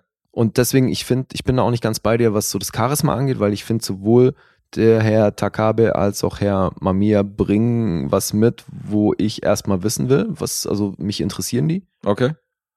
Und ich finde auch, gerade, dass der eben irgendwie gefühlt so über den Dingen steht und kaum auf wirklich ernsthaft auf was reagiert, was an ihn rangetragen wird, Mhm. das macht den am Anfang total spannend. Irgendwann ging er mir damit fett auf den Keks, weil ich war dann auch auf, auf der Seite des Detectives und dachte so, Alter, warum haut dem nicht endlich mal einfach jemand fett aufs Maul, Mhm. dass der aufhört damit? So. Aber Der hat die Emo-Rolle schon verinnerlicht. ja, ja. Aber vielleicht soll der Film ja auch das bewirken. Das Problem, wenn er Mhm. das bewirken soll, ist, verliert er mich zwischendurch immer wieder. Weil er eben wirklich verdammt langatmig daherkommt. Ja, das auch. Also mehr, mehr auszusetzen als, als, äh, als zu loben. Aber ich mag schon, ich mag schon diese Kill-Momente, wo du nicht wusst, also wo aus dem Nichts dann plötzlich ein Polizist sich umdreht und seinem Kollegen einfach in den Kopf schießt und Ja. so. Das sind schon krasse Momente. Also das, äh, das hat mich nicht kalt gelassen. Das sind so die Highlights von dem Film, wo ich gesagt habe, die Kills sind schon geil. Aber alles, was dazwischen ist und die Story, wo das, wie das rumgesponnen wird und wie das alles zusammenhängt, Ja, das, allem, das hat mich verloren. ey, ich fand's Ende halt so wahnsinnig unbefriedigend. Ja, ja, Ich, ich, dachte, Leute, und dafür habe ich mir jetzt hier zwei Stunden das angeguckt, ey, dass, Mhm. dass ich jetzt am Ende hängen gelassen werde mit, ja, überlegst dir selbst. Ja, sehe ich ähnlich. Aber es ist ja nicht nur das Ende, was offen gelassen wird. Du hast ja in dem Film hast du auch bestimmte Sachen, wo, wo er komplett irgendwie gar nicht weiter verfolgt, was vorher angedeutet worden ist. Bestimmte Fäden werden ja gar nicht weitergesponnen. Mhm. Das ist halt, wie du sagst, das, der Film ist halt komplett unbefriedigend. Also viele Handlungsstränge und das Ende inklusive. Mhm. Okay, ist interessant, hätte ich nicht gedacht. Ja. Was ist denn bei dir so auf der Plusseite? Also jetzt, okay, die Kills, Ja, primär die. sonst nichts. Nee, sonst nicht so viel. Okay. Das war's. Das wirkt für mich, also die Story wirkt für mich wie so eine, wie so eine Folge aus einer, aus irgendwie X-Files oder so, weißt du, die, die sich halt das als Thematik ausgesucht haben, wo halt ein mysteriöser Ja. Charakter irgendwie in einem Zentrum steht. Aber es ist für mich kein Film, das ist für mich so eine Serienepisode. Deswegen, deswegen Tatort. Für mich war das Ja. einfach wie, wie ein äh, asiatischer Tatort. Der asiatische Tatort. Oder so. Ja, würde ich sagen, Krass, okay. müssen wir ein bisschen gegen den Wind schießen. Ja. Weil die Bewertungen sind ja dann doch so eher äh, positiver Natur. Boah, wenn du nur die Kills mochtest an dem Film, dann hast du bis hast du aber auch hart gelitten hier über die Lauflänge, oder? Es ist nicht der schlimmste Film, den ich je gesehen habe. Also es ist jetzt nicht der komplette Scheiß. Da bin ich jetzt nicht, sondern die Kills und so diese Informationen, die du, du willst halt schon wissen, wie es weitergeht. Aber ich habe schon ein bisschen geschwankt von den Punkten. Also ich habe einen ganzen Punkt geschwankt. Insofern war schon nicht leicht. Hm. Aber ich bin ja dann doch eher Glas halb voll als Glas halb leer Typ und ähm, das ist jetzt kein kompletter Scheiß. Okay. Da bin ich jetzt nicht. Und ich meine, von den Kills hast du ja auch ein paar in dem Film. Also Mhm. Das ist ja das, was ich meine. Dafür, dass der so eine große Anzahl an Bodycount hat, ähm, ist krass, dass unterm Strich da nicht so viel hängen geblieben ist. Aber du hast ja schon einige Momente, wo, keine Ahnung, fängt ja schon damit an, dass ein Typ irgendwie seiner Bettgefährtin da so eine Eisenstange über den Kopf zieht und du denkst, Alter, okay, was geht denn hier? Also steckt der Film ja ein. Mhm. Das ist ja so ein. Naja, deswegen, also im ersten Drittel hatte der mich auch voll. Mh, Hm. Finde ich auch. Der hat mich halt nur verloren im Laufe des Films. Okay, dann Abgefahren. würde ich sagen, nennen wir Punkte, oder? Ja. IMDb 7,4, Metascore 70, Rotten Tomatoes 7,4, 4 von 5 vom Publikum, Letterboxd 4,1, Alter. Hm. Das ist schon sehr, sehr ordentlich. Ja, so, so richtig gut. Da sind wir offenbar beide nicht. Nee, nirgends. Jetzt ist nur die Frage, wie weit drunter. Oh boy. Nicht so leicht wie bei Asterix. Ja. Hm. Ich schwank bei dir irgendwie so, es, es klingt schon fast nach dem unteren Bereich, aber irgendwie jetzt am Ende hast du das ja nochmal so ein bisschen relativiert und deswegen bin ich irgendwie so zwischen fünf und sechs oder sowas. Ich glaube echt sowas maximal sechs, aber danach klingt's halt nicht. Ich pass auf, ich sag fünfeinhalb. Aha, Trevor. Echt? Ja, ja, Geil. ist richtig. oh. Also es war mein, äh, das war tatsächlich die positivste Variante von meinem Schwank. Ich bin zwischen viereinhalb und fünfeinhalb, äh, habe ich hin und her überlegt. Aber die Kills waren einfach zu gut. Und ich hätte das gerne mal in einem amerikanischen Remake gesehen, wo sie die Story ein bisschen besser aufdröseln. Weißt du, wo, das, wo, der, wo der filmisch ein bisschen besser inszeniert worden wäre und wo das nicht so offen gehalten wäre. Das wäre vielleicht mal ein Remake, äh, wo man sich rantrauen sollte und dann ein paar Sachen besser machen, finde ich. Ich finde vor allem, was, was diese Hauptfigur am Anfang so intriguing macht, wird dann auch nervig. Also sowohl auf Protagonisten als auch auf Antagonistenseite. Mhm. Weil der dann auch manchmal, der hat ja dann so hin und wieder so ein paar Ausraster, wo der Sprung aber vom Status davor zu groß ist. Ja, ja. Weißt du, ich meine? Also es, Ist das wieder dieses Schauspielerische vielleicht aus dem asiatischen Kino, wo du sagen würdest, hm, nee, weil ansonsten, ich fand den ja gut. Also, äh, ne, das kann man, glaube ich, auch noch erwähnen. Das ist ja hier Koji Yakusho. mhm. Der hat schon auch einige Hollywood-Filme gedreht. Den kann man schon kennen. Mhm. So 13, Assass 13 Assassins oder Babel und so. Die Geisha, der hat schon große Sachen gemacht. Ich habe ja bei dem äh, Antagonisten dachte ich auch, okay, irgendwie die Fresse habe ich schon mal gesehen, aber nee. Dabei sieht so er aus krass. wie jeder K-Pop-Sänger. Alter, ich find's so krass, der Typ macht wirklich viel, ne? Hat 128 Credits Mhm. und kein Headshot auf IMDb. Okay. Zu hart. Der ist anscheinend auch so Scheu. gut beschäftigt. Mhm. Nee, also, ne, der sieht halt die Notwendigkeit einfach nicht wahrscheinlich. Vielleicht gibt es keine Fotos von ihm, kann ja auch sein. Ja, das halte ich für unwahrscheinlich. Äh, Okay, ich muss ja auch noch raten. Ach so. Äh, Also hey, wirklich Memories of Murder fand ich so viel geiler. mh. Und deswegen finde ich das auch so krass, dass ausgerechnet Bong Joon-ho den so cool findet. Hm. Ja, wir hatten ja lustigerweise hatten wir so die ein oder andere Rezension, wo du besser klingst als ich, so vom Tenor, ich aber punktemäßig dann besser lande als du. Mhm, stimmt, hatten wir auch schon ein paar Mal. Und ich glaube, das ist einer von denen. Ich glaube, du bist noch unter den fünfeinhalb und sag, du bist bei einer fünf. Nah dran. Ich bin tatsächlich auch bei fünfeinhalb. Ah, shit. Und das ist so geil, weil er kannst gleich dreimal klingeln, Alter, weil ich war wirklich genauso wie du am Schwanken. Ich war erst noch sogar drunter und dann dachte ich so, okay, aber so ein paar handwerkliche Dinge. Da, da, da. Ja, es ist wirklich abgefahren. Also wir sehen das komplett identisch und ich hätte es wieder mal nicht gedacht. Ein dreifaches Klingeln. Juhu. Ja, hat mich zwar halben Punkt gekostet, aber äh, Aber, Gut, aber sehen wir cool, das wirklich das gleich, sehen wir exakt identisch. Hey, das ist ja krass, Alter. RRR war nämlich der letzte, wo du auch gesagt hast, so, oh, Guess wird das bestimmt auch feiern, so, dann stehe ich alleine da, siehst du, und dann Stimmt, war ich, da war ich auch in einer ähnlichen. Region. Ja. Hast du recht, ja. Nee, Ja, ja. Hier sind wir genau beide bei fünfeinhalb. Witzig. Und der ist wirklich am Anfang, wäre ich vielleicht sogar bei sieben gewesen. Und dann wurde es immer, Ja, war vielversprechend. ja, fing gut an. Ja, stark nachgelassen. egal wie ein Film gefeiert wird oder nicht gefeiert wird, entweder er zeckt oder er zeckt nicht. Und ähm, der hat uns beide offensichtlich nicht gezeckt. Nee, Na gut. irgendwie geht das mit dem Pacing schief für mich. Aber trotzdem schöne Grüße an Dennis, äh, war ein nice try. ja, Cure von Er- er hat's- 1997. Und der Ich- wird hart gefeiert. Echt Ich fürchte, er total- hat's gut gemeint. Ja, ja, Ja, ja, offensichtlich. Also, ich weiß nicht, hast du, hast du den aufgerufen bei Letterboxd? Dennis hat da ja wahrscheinlich. Viereinhalb hat er gegeben, das weiß Ach so, stimmt, meintest du ja. Mhm. Viereinhalb, Alter. Der ist sowieso noch, also das, den haben nicht viele gesehen, aber äh, in meiner Bubble kommt der gut weg, bis auf Jens, glaube ich, war das. Mhm. Nee, Atom Bomb. Zwei Sterne. Oh. Da Der ist, ist der so- bei uns. Das ist ja geil. Der ist so ein bisschen bei uns. Ansonsten die anderen, wir haben nur vier Leute gesehen, aber die anderen drei sind nicht irgendwie direkt in unserer Bubble und Dennis viereinhalb. Hm. Ansonsten vier, dreieinhalb von den anderen. Crazy. Steht auf vielen Wunschlisten, aber ähm, haben tatsächlich auch nur fünf Leute aus meiner Bubble gesehen. Ja. Ja, Tom wird dann äh, zustimmend nicken Meinst du? Ja. ja. mit seinen zwei Sternen. Ist das schon eher in unserer Region. Mhm. Ja, egal. Können wir abhaken? Haben Ja. wir diesen Monat äh, den Auftragsfilm von Dennis absolviert und ähm, machen dann mal wieder weiter mit unseren eigenen, wa? Genau.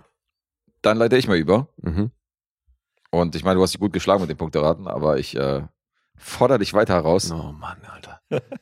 Natürlich. mit meiner nächsten Serie. Und das ist eine Anthologieserie. Ich habe über die letzte Staffel schon geredet in diesem Podcast. Jetzt habe ich mir die achte Staffel von American Horror Story angeguckt mit dem Namen Apocalypse. Ich habe da wirklich Bock, mal mit anzufangen, ne? Muss ich irgendwann mal machen. Das ist so eine von den Serien, Alter, die ist jetzt bei Staffel 12 oder so. Da anzufangen mit so einer Serie, da hast du einfach mal den Ist Zug komplett American verpasst. Horror Story wirklich schon bei Staffel 12? Nee. Ich weiß nicht, ob 12 schon abgedreht ist, aber 10 gibt es auf jeden Fall schon. Ja? 10 oder Also 11. ich weiß, dass es jetzt schon zwei Staffeln von einem Spin-off gibt. Können wir ausrechnen, weil die achte Staffel ist aus dem Jahr 2018. Okay. Nee, aber jetzt, wie gesagt, ich glaube, die letzten beiden Jahre haben die dieses Spin-off gemacht. Ja, ne? American Horror Stories. Ja. Mhm. Aber es gibt trotzdem zehn, glaube ich. Okay. Unabhängig von dem Spin-off. Krass. Also sind wir dann insgesamt bei zwölf. Ja, aber also wissen wir ja, ich finde handwerklich Ryan Murphy schwer zu toppen. Das Ding ist, was natürlich äh, hierfür spricht, dass du dir die angucken kannst, ist, dass es diese Anthologieform ist. Ja, eben. Insofern kannst du Ja. ja gerne mal ein, zwei Staffeln auschecken und sagen, ja, okay, ist nicht meins. Ja. Das ist jetzt nicht dieses Zusammenhängende, wo du jetzt der Meinung bist, boah, jetzt zwölf Staffeln durchgucken, weil das jetzt so eine horizontale ist. Das hast du hier nicht. Insofern kannst du da mal reinschauen. Aber war denn die letzte Staffel, weil du hast es schon mal hier gebracht, ne? Ich habe über die siebte geredet. Genau, und das war die siebte, okay. Genau. Und jetzt rede ich über die achte und ich kann schon mal jetzt voraussagen, ich fand die alle gut. Mhm. Das waren alles für mich sehenswerte Staffeln. Und dann kam die achte Staffel Apokal Apocalypse und das war ein kompletter, kompletter Echt? Reinfall. Wow. Ohne Scheiß. Also ich hatte hier einen Abfall vom Allerfeinsten. Ich glaube, die schlechteste war für mich die letzte Staffel und die hat von mir noch sieben Punkte gekriegt. Mhm.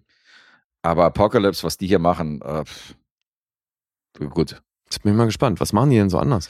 Die machen einiges anders, aber dazu komme ich gleich. Was sie nicht anders machen, ist die Besetzung. Also du hast natürlich in der, äh, gerade bei Ryan Murphy Ja, und ja, Brad. Falchuk hast du ja immer wieder die gleichen Leute, die sind ja sehr treu ihrem, ihrer, ihren Schauspielern gegenüber. Lass mich raten. Sarah Paulson ist dabei. Natürlich ist Sarah Yeah. Paulson dabei. Ähm, Evan Peters ist natürlich wieder dabei. Du hast wie in anderen Staffeln hast du Angela Bassett, Kathy Bates taucht wieder auf, Emma Roberts, Mhm. Billy Loth war schon dabei, Thaisa Famiga war schon dabei in anderen Staffeln. Und dann hast du ein paar Leute, die neu dabei sind. Billy Porter, Mhm. zwar nicht neu bei Ryan Murphy, aber neu Ja. bei American Horror Story. Mena Suvari spielt zum ersten Mal mit Oh, okay. und voll abgefahren, Alter. Ich meine, die haben ja schon Jessica Lange geholt und so als Stars, ja, weißt du? ja. Ja, Und jetzt- Angela Bassett ist ja schon auch in die Jahre gekommen. Und jetzt haben die einfach mal, pass auf, Joan Collins, Alter, spielt Oh, hier wow. mit. Alexis aus dem Denver Clan, die habe ich 40 Jahre nicht gesehen, Alter. Ja. Die taucht jetzt auf einmal bei, äh, bei American Horror Story in der achten Aber Staffel. das auf. ist irgendwie cool, oder? Das ist schon abgefahren. Das ist gleich in der ersten Folge und ich dachte so, Alter, fucking Joan Collins, was geht hier ab? Die habe ich ja, Vor allem, die habe ich ja nirgends gesehen. Die habe ich Mhm. ja weder in einem Film noch in irgendwelchen Serien gesehen in den letzten 30 Jahren. Ich weiß nicht, was die sonst spielt oder was sie macht. Aber da war nie irgendwas bei, wo ich sie gesehen habe. Tja. Du hast ja so Leute wie Liza Minnelli, hast du ja noch bei Arrested Development gesehen oder irgendwelchen anderen Ja. Filmen, weißt du, so links und rechts, dann weißt du, die sind noch aktiv. Aber Joan Collins, wenn du die 40 Jahre nicht siehst und dann taucht die auf einmal auf, denkst du, Alter, what the fuck? Krass. Äh, das fand ich schon eine witzige Besetzung. Und ähm, okay, ich, ich, ich greife mal voraus. Ich gehe mal erstmal in die Handlung rein. Also es fängt damit ein, dass wir so ein gelacktes Szenario in Santa Monica sehen. Wir sehen da so ein bisschen so die High Society Friseure. Joan Collins ist auf jeden Fall eine sehr reiche Dame, da die da rumhängt. Hat eine Assistentin, ist mit der unterwegs und dann steht es überall in den Nachrichten, die Welt steht Kopf, die Stadt gibt Alarm, Atomraketen schlagen bald ein. Mhm. Und die Welt steht kurz vor der Zerstörung. Das heißt, wir haben so ein Endszenario und die ganz Reichen, die sich das leisten können, retten sich in so einen Schutzbunker, der eher abgelegen ist, die dann mit einem Privathelikopter dahin geflogen werden. Mhm. Und die müssen sich in diesen Schutzbunker verschanzen, weil alles, was außerhalb dieses Schutzbunker stattfindet, ist komplett verseucht und ähm, dem Erdboden platt gemacht. Das heißt, die Weltbevölkerung oder die Erde, wie man sie vorher kannte, gibt es nicht. Das ist so ein Endzeit-Szenario. Ach so, aber das ist schon danach. Also ist schon alles kaputt gegangen. Das, Das heißt, wir befinden uns jetzt in dem Bunker. oder? Genau, wir, wir, genau, wir befinden uns 20 Minuten nach Beginn, befinden wir uns schon komplett in diesem Bunker. Okay. Dieser Bunker wird aber bereits geführt. Und zwar streng geführt nach bestimmten Regeln von einer Sarah Paulson und von einer Kathy Bates als Beispiel. Die äh, strenge Rituale haben, damit man halt in diesem Bunker halt so diszipliniert irgendwie die Nahrung einteilen kann, was alles gibt. Aber irgendwas ist faul an diesen beiden. Das weiß man schon relativ früh. Mhm. Und wie bei jeder Staffel werde ich hier natürlich nicht zu viel verraten. Aber ich kann sagen, dass irgendwann in diesem Bunker auch ein junger Mann dazukommt, der ein Mal am Kopf trägt mit drei Sechsen. Der Name of the Beast. Mhm. Und wie wir wissen, aus anderen Filmen und aus anderen Überlieferungen und aus Literatur und woher auch immer, das ist der Antichrist. Der spielt hier eine große Rolle. Und da wird auch teilweise in die Vergangenheit geschnitten, nämlich so per Zeitsprung, was dieser Antichrist so alles äh, in der Menschheitsgeschichte so gemacht hat. Und äh, hier sind so ein paar Storylines, also die American Horror Story Staffeln, die driften ja immer so ein bisschen nach links und rechts ab. Du hast bestimmte Staffeln oder Folgen, die dann irgendwie eine komplett andere Storyline verfolgen. Und so, es ja. funktioniert immer mega. Mhm. Hier funktioniert das null. Hier geht das irgendwann in so einen Bereich, dass so zwei äh, Computerentwickler oder Wissenschaftler gezeigt werden, in Form von Evan Peters und irgendwie sein anderer Kollege. Und die sind so maßlos überzeichnet. Das, das ist so einfach beschissen geschrieben. Die haben halt so, einen Prinz Eisen, so eine Prinz Eisenherz-Perücke, weißt du, so ein bisschen über die Augen, sind halt komplett irgendwie auf Koks und äh, sind so drüber, dass das wirklich keinen Spaß mehr macht. Also es ist schon, ist schon halb Comedy. So. Das hat nichts mehr mit einer Horrorserie zu tun. Ähm, um mal was Gutes zu nennen, ein interessanter Aspekt an dieser Serie, es gibt eine Folge, die sorgt für ein Crossover mit Staffeln, die schon aus der Vergangenheit stammen. Nämlich diese. Ach, okay, durch diese- diese, Zeitsprünge. Genau, durch diese Zeitsprünge. Du hast diese Coven-Staffel und die allererste Staffel Murder House, die spielt ja auch nochmal eine Rolle. Und das heißt, du hast in einer Folge, wo auf einmal so Leute von früher auftauchen, Jessica Lang, Mhm. Connie Britton, Dylan McDermott, Mhm. die du ewig nicht gesehen hast, die spielen ja auf einmal mit. Das sorgt für meine Highlight-Folge in der Staffel, Ja, klar. aber das sorgt auch für andere Momente, die sich dann einfach mal die, äh, die äh, Ryan Murphy und Brad Falchuk dann einfach mal komplett einfach nur wiederholen, eins zu eins.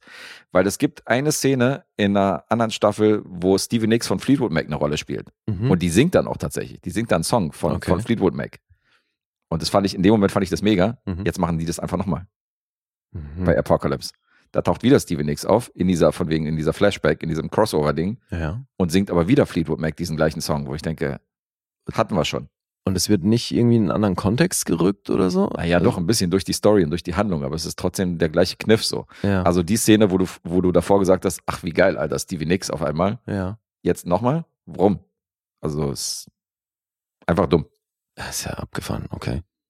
Ja, und auch diese ganzen, also die ersten Folgen spielen halt in diesem Schutzbunker, wo es halt so ein bisschen sektenmäßig halt gehalten wird und ähm, mit diesen undurchsichtigen Vorständen um Sarah Paulson und Kathy Bates rum und Mhm. das fand ich schon langweilig. Und das fand ich schon öde und scheiße. Und ähm, alles, was danach kam, was die Story angeht, bis auf diese Crossover-Momente, die die eine Folge da beleuchtet, ähm, war die Apocalypse-Staffel auf jeden Fall ein ziemlicher Reinfall.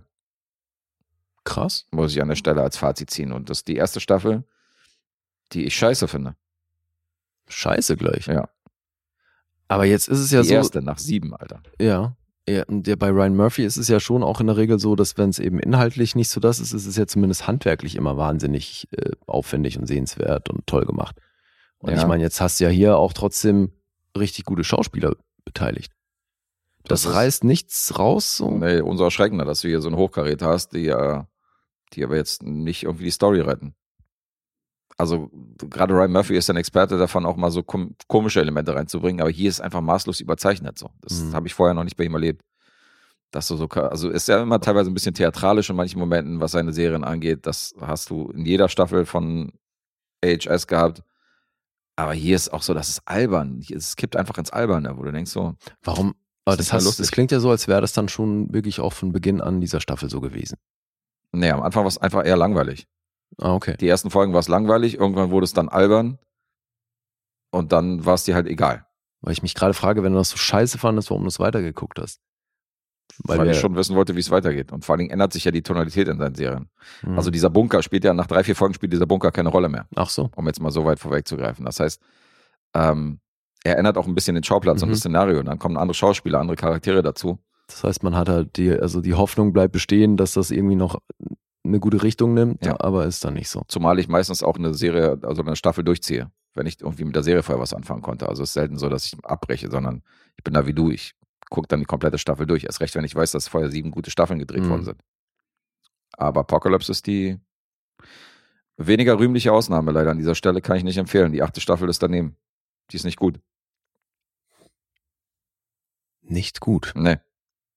Und scheiße sogar, sagt er. Und scheiße. Nicht gut und scheiße. Das auch noch. das auch noch. Boah, Alter, wie soll ich das raten? Okay. Es sind wieder zehn Episoden, wie alle anderen Staffeln, glaube ich, zuvor. Die gehen zwischen 40 und 45 Minuten in dem Dreh. Und äh, die Bewertungen sehen das offensichtlich auch anders als ich. Weil der hat eine Gesamtbewertung bei IMDb. Also, das ist jetzt wieder so ein Ding. Ich kann das nicht einzeln aufdröseln auf die Staffeln, was IMDb angeht. Hm. American Horror Story hat natürlich eine Bewertung von 8,0. Ja. Und das unterschreibe ich auch. Das ist eine super Serie insgesamt. Bei Rotten Tomatoes wiederum, da kann man das ja staffelweise aufdröseln. Mhm. Und die hat eine 6,9. Von der Kritik. Von der Kritik. Es sind Okay. 79% Empfehlung. Kann ich nicht nachvollziehen. Publikum 3,9. Wobei jetzt- 74% Empfehlung. Okay, ja, auch gut. Aber ich meine, 6,9 im Schnitt ist jetzt auch nicht berühmt, ne, für so eine Serie. Ist nicht die Welt, aber das ist fast eine 7. Mhm. Eine 7 ist für mich Ja, eher so die immer anderen Staffeln komplett. Noch sehenswert, ja. Ja, bei Letterbox äh, logischerweise nicht vorhanden, weil es ja. Wie, aber du meintest jetzt in der Summe wärst du bei 8,0 dabei? Ja. Nach acht Staffeln? Naja, wahrscheinlich, wahrscheinlich eher eine 7,5 als eine 8. Hm. Aber ähm, da waren schon großartige Staffeln dazwischen, denen ich definitiv 8 Punkte geben würde. Also eine 8 wäre, sagen wir mal so, wenn jemand jetzt American Horror Story eine 8 geben würde, wäre das für mich komplett vertretbar. Nachvollziehbar, würde ich sagen. Ja, hast recht. Aber die 6,9 bei der Staffel kannst du offenbar nicht nachvollziehen. Die zieht hier die 8 eventuell ein bisschen runter vom, vom Durchschnitt. Ja, nee, vor allem, wenn du sagst, die Staffel ist scheiße, dann kann man sich die ja schenken. Ja, ich habe einfach so dieses, was du auch manchmal sagst, so ich habe mich hier echt durchgequält. Hm. Ich hatte gar keinen Bock, die weiterzugucken. Das hatte ich bei American Horror Story noch nie, dass ich keinen Bock hatte, weiterzugucken. Du hast zwar immer wieder so Folgen gehabt, die ein bisschen schwächer waren, klar. Wie bei aber- jeder Serie fast. Wie ja. bei jeder Serie. Aber dass ich hier nach Folge 3, 4 überhaupt keinen Bock mehr hatte, die komplette Staffel weiterzugucken, das ist neu. Krass. Hm, schade, echt. Ja. Jetzt du. Aber Mann, das ist verdammt schwierig. Da hast du wohl recht, ey. Vor allem muss man ja allerhand äh, mit reinfließen lassen. Bis jetzt hast du ja gut geschlagen. Ja. Naja, das heißt aber nichts. Da kann man jetzt schon echt die, voll daneben liegen. Alter. Aber, also auch wenn das jetzt das Urteil scheiße bekommt von dir, kann ich mir nicht vorstellen, dass du hier ganz unten bist. Also das, Vielleicht klingt Ja, diese Scheiße auch ein bisschen härter, weil ich ja hier einen gewissen Anspruch habe Ja, an ja, die Serie und an die Ja. Macher. trotzdem, das klingt, also wenn du schon nach Folge 3 das Gefühl hattest, ich will das eigentlich nicht weiter gucken, Mhm. Weil das ging mir ja auch so mit The Terminalist. Ähm, boah, ich sag vier. Oh, nee, das war zu hoch. Zweieinhalb. Zweieinhalb? Ja. Alter, okay, dann bist du ja doch ganz unten. Na, ganz unten ist für mich eine 0,51. Nee, also zweieinhalb ist schon richtig mies, Alter. Also zweieinhalb ist, ist schon recht weit unten, ja. Ist halt Das hätte ich nicht gedacht, dass du so weit unten bist. Offensichtlich. Krass. Krass, ja, mal krass, kurz nee. mit einem Tipp ausgeglichen hier, läuft. Da sind wir wieder bei null. Ja, Nee, tatsächlich 2,5 hat mich selber ein bisschen schockiert, aber mehr kann ich hier beileibe nicht geben. Also ich hatte hier keinen Spaß. hm. Hat mich selber ein bisschen geschockt. krasser Scheiß, ja. Ja, Das ist nun wirklich nicht gut. nee. Na dann, alles wieder offen. Ja. Was gut ist, Guck ich mal. muss zweimal tippen. Du nur einmal. Warum ist das gut? Na, das ist ein leichter Vorteil für dich. So ein leicht Advantage. Naja, wir Bei tippen 0 zu 0. doch heute beide gleich oft. Und wenn ich halt mit einem Tipp so viel daneben hau wie du mit zwei, dann ist das ja mein Problem. Ja, ja, aber ich rede ja vom jetzigen Stand so. Was ja jetzt der jetzige Status angeht, ist es, hast du halt nur noch einmal zu, zu tippen und ich halt zweimal, da wir jetzt Mhm. wieder bei Null sind. Okay. Schauen wir mal. Zieht sich heute so ein bisschen durch, dass das eigentlich Handlungen sind, die Potenzial mit sich bringen, es dann aber irgendwie in der Umsetzung nicht so gut klappt. Mhm. finde ich. Hatten wir jetzt irgendwie schon mit diversen Projekten. Und äh, das passt auch zu meinem nächsten Film, weil das ist ein Film, den wollte ich eigentlich schon längst mal sehen, weil ich da, als der gedreht wurde, irgendwie viel mitbekommen habe, weil der nämlich auch unter anderem hierzulande entstanden ist. Dann haben die einen Teil davon in Babelsberg gedreht, auch ein bisschen was in Berlin.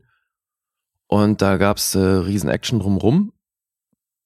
Rausgekommen ist von 2014 The Monuments Man. Kannst du noch nicht? Nee. Okay. Und auf Deutsch heißt er Monuments Man, Doppelpunkt, ungewöhnliche Helden. Oh mein Gott. Ja, schöner Titel. Okay, aber du hast ihn gesehen. Im Kino, ja. Im Kino sogar. Den habe Okay. ich im Kino gesehen damals. Ja, Regie und Drehbuch George Clooney. Mhm. Das hat ja schon mal ganz gut geklappt, aber auch schon mal nicht. Also das, ich finde, wenn Clooney auf dem Regiestuhl sitzt, das ist kein Garant für einen guten Film. Hit and Miss. Total. Aber auch schon mal gute Dinger gebracht, wie Ja, du schon ja. gerade erwähnt hast. Definitiv. total, total. Basiert auf einem Buch von Robert M. Etzel und George Clooney hat das mit Grant Hasselhoff zusammengeschrieben. Musik Alexandre Desplat, der hier übrigens auch ein Cameo hat. Ach so. Eins der wenigen Male, dass er hier auch vor der Kamera zu sehen ist. Ja, äh, Handlung. Wir befinden uns im Zweiten Weltkrieg und es geht um Frank Stokes. Das ist die Figur von George Clooney. Der erfährt, dass Hitler alle großen Kunstwerke für sein persönliches Museum, was gebaut werden soll, dafür klaut er auf der ganzen Welt sämtliche großen Kunstwerke zusammen. Mhm. Jetzt ähm, hält Frank Stokes da natürlich vor seinen Militärvorgesetzten ein Plädoyer, dass das nicht sein kann, dass das mit die Pfeiler unserer Zivilisation sind, die großen Errungenschaften von großen Künstlern über die Jahrhunderte. Also kann das nicht sein, dass Hitler das alles an sich reißt, weil gleich mit veröffentlicht wurde, Hitlers Plan sollte er äh, getötet werden oder die ganze Nummer mit äh, seinem Reich nicht aufgehen, soll alles vernichtet werden. Sämtliche Kunstwerke, die er da gebunkert hat. Und dann sagt eben Frank Stokes zu seinen Generälen, das kann nicht angehen, weil das muss erhalten bleiben. Mhm. Also darf er mit der Erlaubnis von Roosevelt sechs Männer rekrutieren, alles Kunstexperten. Und unter dem Deckmantel von dem Militär, also als Soldaten, gehen sie dann nach Europa, um eben herauszufinden, wo diese gestohlenen Kunstwerke sind, die zusammenzusammeln und zurückzubringen. Und den, an die jeweiligen ursprünglichen Besitzer zurückzugeben. Mhm.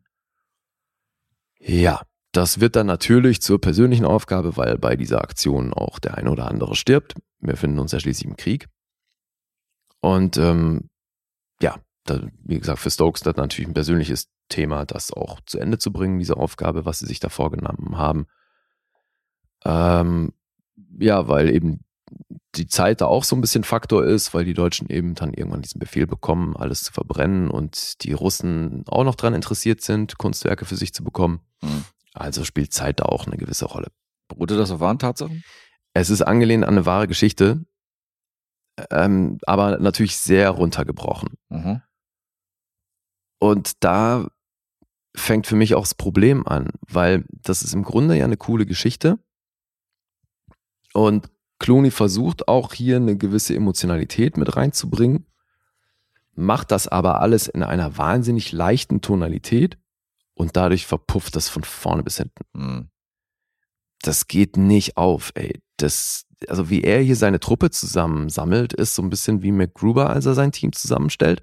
Ne, es gibt so eine Montage, wo er dann einfach bei den Leuten auftaucht und äh, Bill Murray steht dann einfach konsterniert vor ihm und salutiert und ein anderer fällt ihm in die Arme und das alles begleitet von so einer äh, Great Escape Musik. Mhm. Äh, Alter, das, das ist halt alles so, so, es geht gefühlt um nichts. Also das kommt nicht rüber, dass hier wirklich um Leben und Tod geht und dass, dass diese Mission eigentlich äh, voll die Selbstmordmission ist und Mhm. ähm, dass das an sich ja auch alles ja, es ist irgendwie eben, es fühlt sich so, so lame an. Kann, weiß gar nicht, wie ich es anständig in Worte fassen soll, Alter. Das ist alles irgendwie so. Ja, ja, mir geht's, mir ging's ähnlich. Also man hätte hier vielleicht ein ernsthaftes Drama draus machen sollen, aber stattdessen entscheidet er sich für diese leichte Tonalität und äh, hast vollkommen recht, Ja, dadurch wird die Ernsthaftigkeit nicht klar. Und dadurch, dann juckt sich halt auch nicht, wenn dann da einer, einer drauf geht. Sondern Mhm. halt so, okay, gut. Ja. Und die wahre Geschichte ist halt so, dass es das eigentlich waren diese Monuments Men über 300 Leute. Ich glaube, 345 Männer und Frauen waren das aus 13 Nationen, die halt so ein weltweites Netzwerk hatten. Mhm. Also klar, ne, weil es geht hier um, um Millionen äh, Teile an, von, von Kunst. Also das ist ja jetzt nicht so, da wurden drei Bilder geklaut, die müssen wir zurückholen, sondern das, der hat ja sämtliche Museen geplündert und Privatbesitze von Juden sowieso. Ne? Also da sämtliche Haushalte geplündert und dann die ganzen großen Künstler einfach gehortet ohne Ende. Mhm. Und da wurde auch enorm viel vernichtet. So, und auch das, was so, so das, was so emotional an diesen Sachen, an diesen Kunstwerken hängt, so, das, das transportiert sich auch nicht in dem Film. Es wird am Anfang so aufgezogen, es geht dann primär um zwei ähm, äh, recht markante Kunstwerke. Das eine ist in Gent, in, äh, in einer Kirche in, in, in Belgien. So eine Altartafel, die so mehrteilig ist Mhm. Äh, eben so ein großes Kunstwerk und dann gibt's noch eine von Michelangelo eine Maria-Statue, die auch geklaut werden soll und die wird anfangs dann noch bewacht, wo dann eben auch der erste drauf geht, als die Nazis dann einmarschieren und sich das Ding holen. Und bei dem Teil, also bei diesen beiden Teilen ist es halt eben Stokes emotional enorm wichtig, dass erst wenn die gefunden wurden, kann man das Ding quasi als abgeschlossen bezeichnen, weil eben bei dem einen ja auch noch der eine Typ mit dranhängt, der dann halt aus seiner Truppe da umgekommen ist und so. Mhm. Und diese ganze Emotionalität ist das, das transportiert sich eben nicht. Das ist echt, das ist komisch. Aber das Ding ist, ich glaube, George Clooney hatte selber auf dem Zettel, dass das, dass er hier keinen guten Film gemacht hat. Weil du erinnerst dich an diesen Sony League, den es, glaube ich, 2015 oder wann gab. Wo die ganzen Drehbücher wo die durchgesickert nee, sind. E-Mail, sämtliche E-Mails. Der E-Mail-Kontakt Genau, das, ja. wo der E-Mail-Kontakt äh, von Sony, gerade eben die Amy Pascal, ne, die Chefin von den Sony Pictures, die, da, da sind ja ganz viele E-Mails rausgekommen, auch da, wo sie sich so eben über Angelina Jolie äh, ausgelassen hat, als es Mhm. um dieses Cleopatra-Projekt ging und so. Und bei dem Leak sind eben auch E-Mails rausgekommen hier von George Clooney und Amy Pascal, die sich eben unterhalten haben ähm, wo George Clooney eben auch sehr zum Ausdruck bringt, dass er sich große Sorgen macht über das, was er hier abgeliefert hat und äh, sich da sogar entschuldigt hat. Ne, weil, Okay. Weil er schon gesehen hat, da gab es schlechte Rezensionen und so und der Film kommt nicht an. Also das hat er selber wohl auch erkannt. Warum der das alles so aufgezogen hat, ey, das frage ich mich echt. Also das steht für mich in den Sternen, weil der ganzen, ich verstehe den Ansatz überhaupt nicht, Alter. Wirklich, dieses, diese Montage, wie er da seine Truppe zusammenwürfelt. Also, wirklich, also MacGruber hat's vorgemacht, aber als, als natürlich als Persiflage auf solche Ja, auf die glorreichen Sieben und so. Ja, genau. Mhm. und halt auf solche alten, diese alten Filme, wo dann eben irgendwie so eine Truppe zusammengewürfelt wird. Weißt du, du hast dann auch so diese Momente, wo er irgendwie in den Raum kommt und der Typ, der äh, gerade geholt werden soll, ist irgendwie halt, äh, John Goodman ist da und äh, macht an irgendeiner Statue, restauriert er da was so Mhm. und sieht ihn halt erst nicht und dann dieses Umdrehen von und dann lacht er nur so und dieses eingefrierte Grinsen und du denkst wirklich so, ah, das fehlt jetzt nur noch, dass so da so der Titel eingeblendet wird, weil es so, so ein Freeze-Frame aus den 80ern, what the fuck, Alter? Es ist so cheesy. Einfach. Also dadurch, eben, du kannst die Figuren auch alles, sind halt alles Mörder-Abziehbilder und so. Und Mhm. das ist echt krass, wenn du dir hier das Line-Up anguckst, weil die Truppe, die sich da zusammenstellt, das sind ja schon auch gute Schauspieler. Also daran hat es nun wirklich nicht gelegen. Weil so der eine und der wichtigste dann auch, der damit dazu kommt, ist Matt Damon. Sollte ursprünglich übrigens Daniel Craig sein. Ach so. Der war dann raus und dann kam Matt Damon, der hier James Granger spielt. Dann ist Bill Murray eben dabei, John Goodman, Jean Dujardin, für den sich ja zum damaligen Zeitpunkt auch noch ein paar Leute interessiert haben. Dann ähm, Bob Balaban, Mhm. der aber halt auch, was, also seine einzige Funktion ist irgendwie klein zu sein und nicht ernst genommen zu werden von Bill Murray. Da gibt's dann halt immer wieder so ein bisschen verbalen Schlagabtausch, So aber das ist halt auch so lame alles. Und ähm, Hugh Bonville ist dann noch der letzte von diesen Monuments Men. Den dürfte man aus Paddington oder Downton Abbey kennen. Und dann muss es natürlich auch noch eine weibliche Figur geben, weil irgendwie muss man das Ding ja auch in Hollywood verkauft bekommen. Deswegen gibt's hier noch eine Claire Simon. Das ist eine Dame, die eben in Frankreich, in Paris, in so einer Galerie arbeitet, wo sämtliche Sachen gehortet werden von den Nazis. Gibt's dann noch am Anfang eine Szene, wie Göring reinkommt und so ein bisschen cherrypickt sich seine Sachen raus. Mhm. Die Figur wird von Kate Blanchett gespielt. Wo ich auch denke, Kate Blanchett spielt jetzt eine Französin, die aber dann die ganze Zeit Englisch mit französischem Akzent spricht und zwischendurch zwei, drei Worte Französisch. So, warum sie? Also, dann hätte es doch Lea Seydoux oder so getan. Also, ja. Aber klar, es geht natürlich auch darum, hier möglichst viele große Namen zu sammeln und da ist natürlich so ein Clooney, kommt da wahrscheinlich auch anders an solche Leute ran. Kann ich mir vorstellen. Und dann ist er wahrscheinlich dankbar, dass so eine Kate Blanchett Bock hat, ne? Der hat Konnexion. Ja. Dimitri Leonidas könnte man noch kennen, der hier ausgerechnet einen, jemanden spielt, der dann fließend Deutsch sprechen soll, kann. Also, ja, sein Deutsch hört sich dann aber auch nicht wirklich so an. Ich bin dann zumindest froh, dass sie dann so auf Nazi-Seite haben sie schon auf deutsche Leute zurückgegriffen. Also Justus von Donay ist dann ähm, so eine der wichtigsten Figuren. Der spielt quasi dann den Chef von Kate Blanchett in dieser Galerie. So der Nazi, der da auf diese Stelle aufpasst. Michael Brandner könnte man auch kennen. Hat man nicht zum ersten Mal als Nazi gesehen, den Justus von Donani. Nee, das stimmt.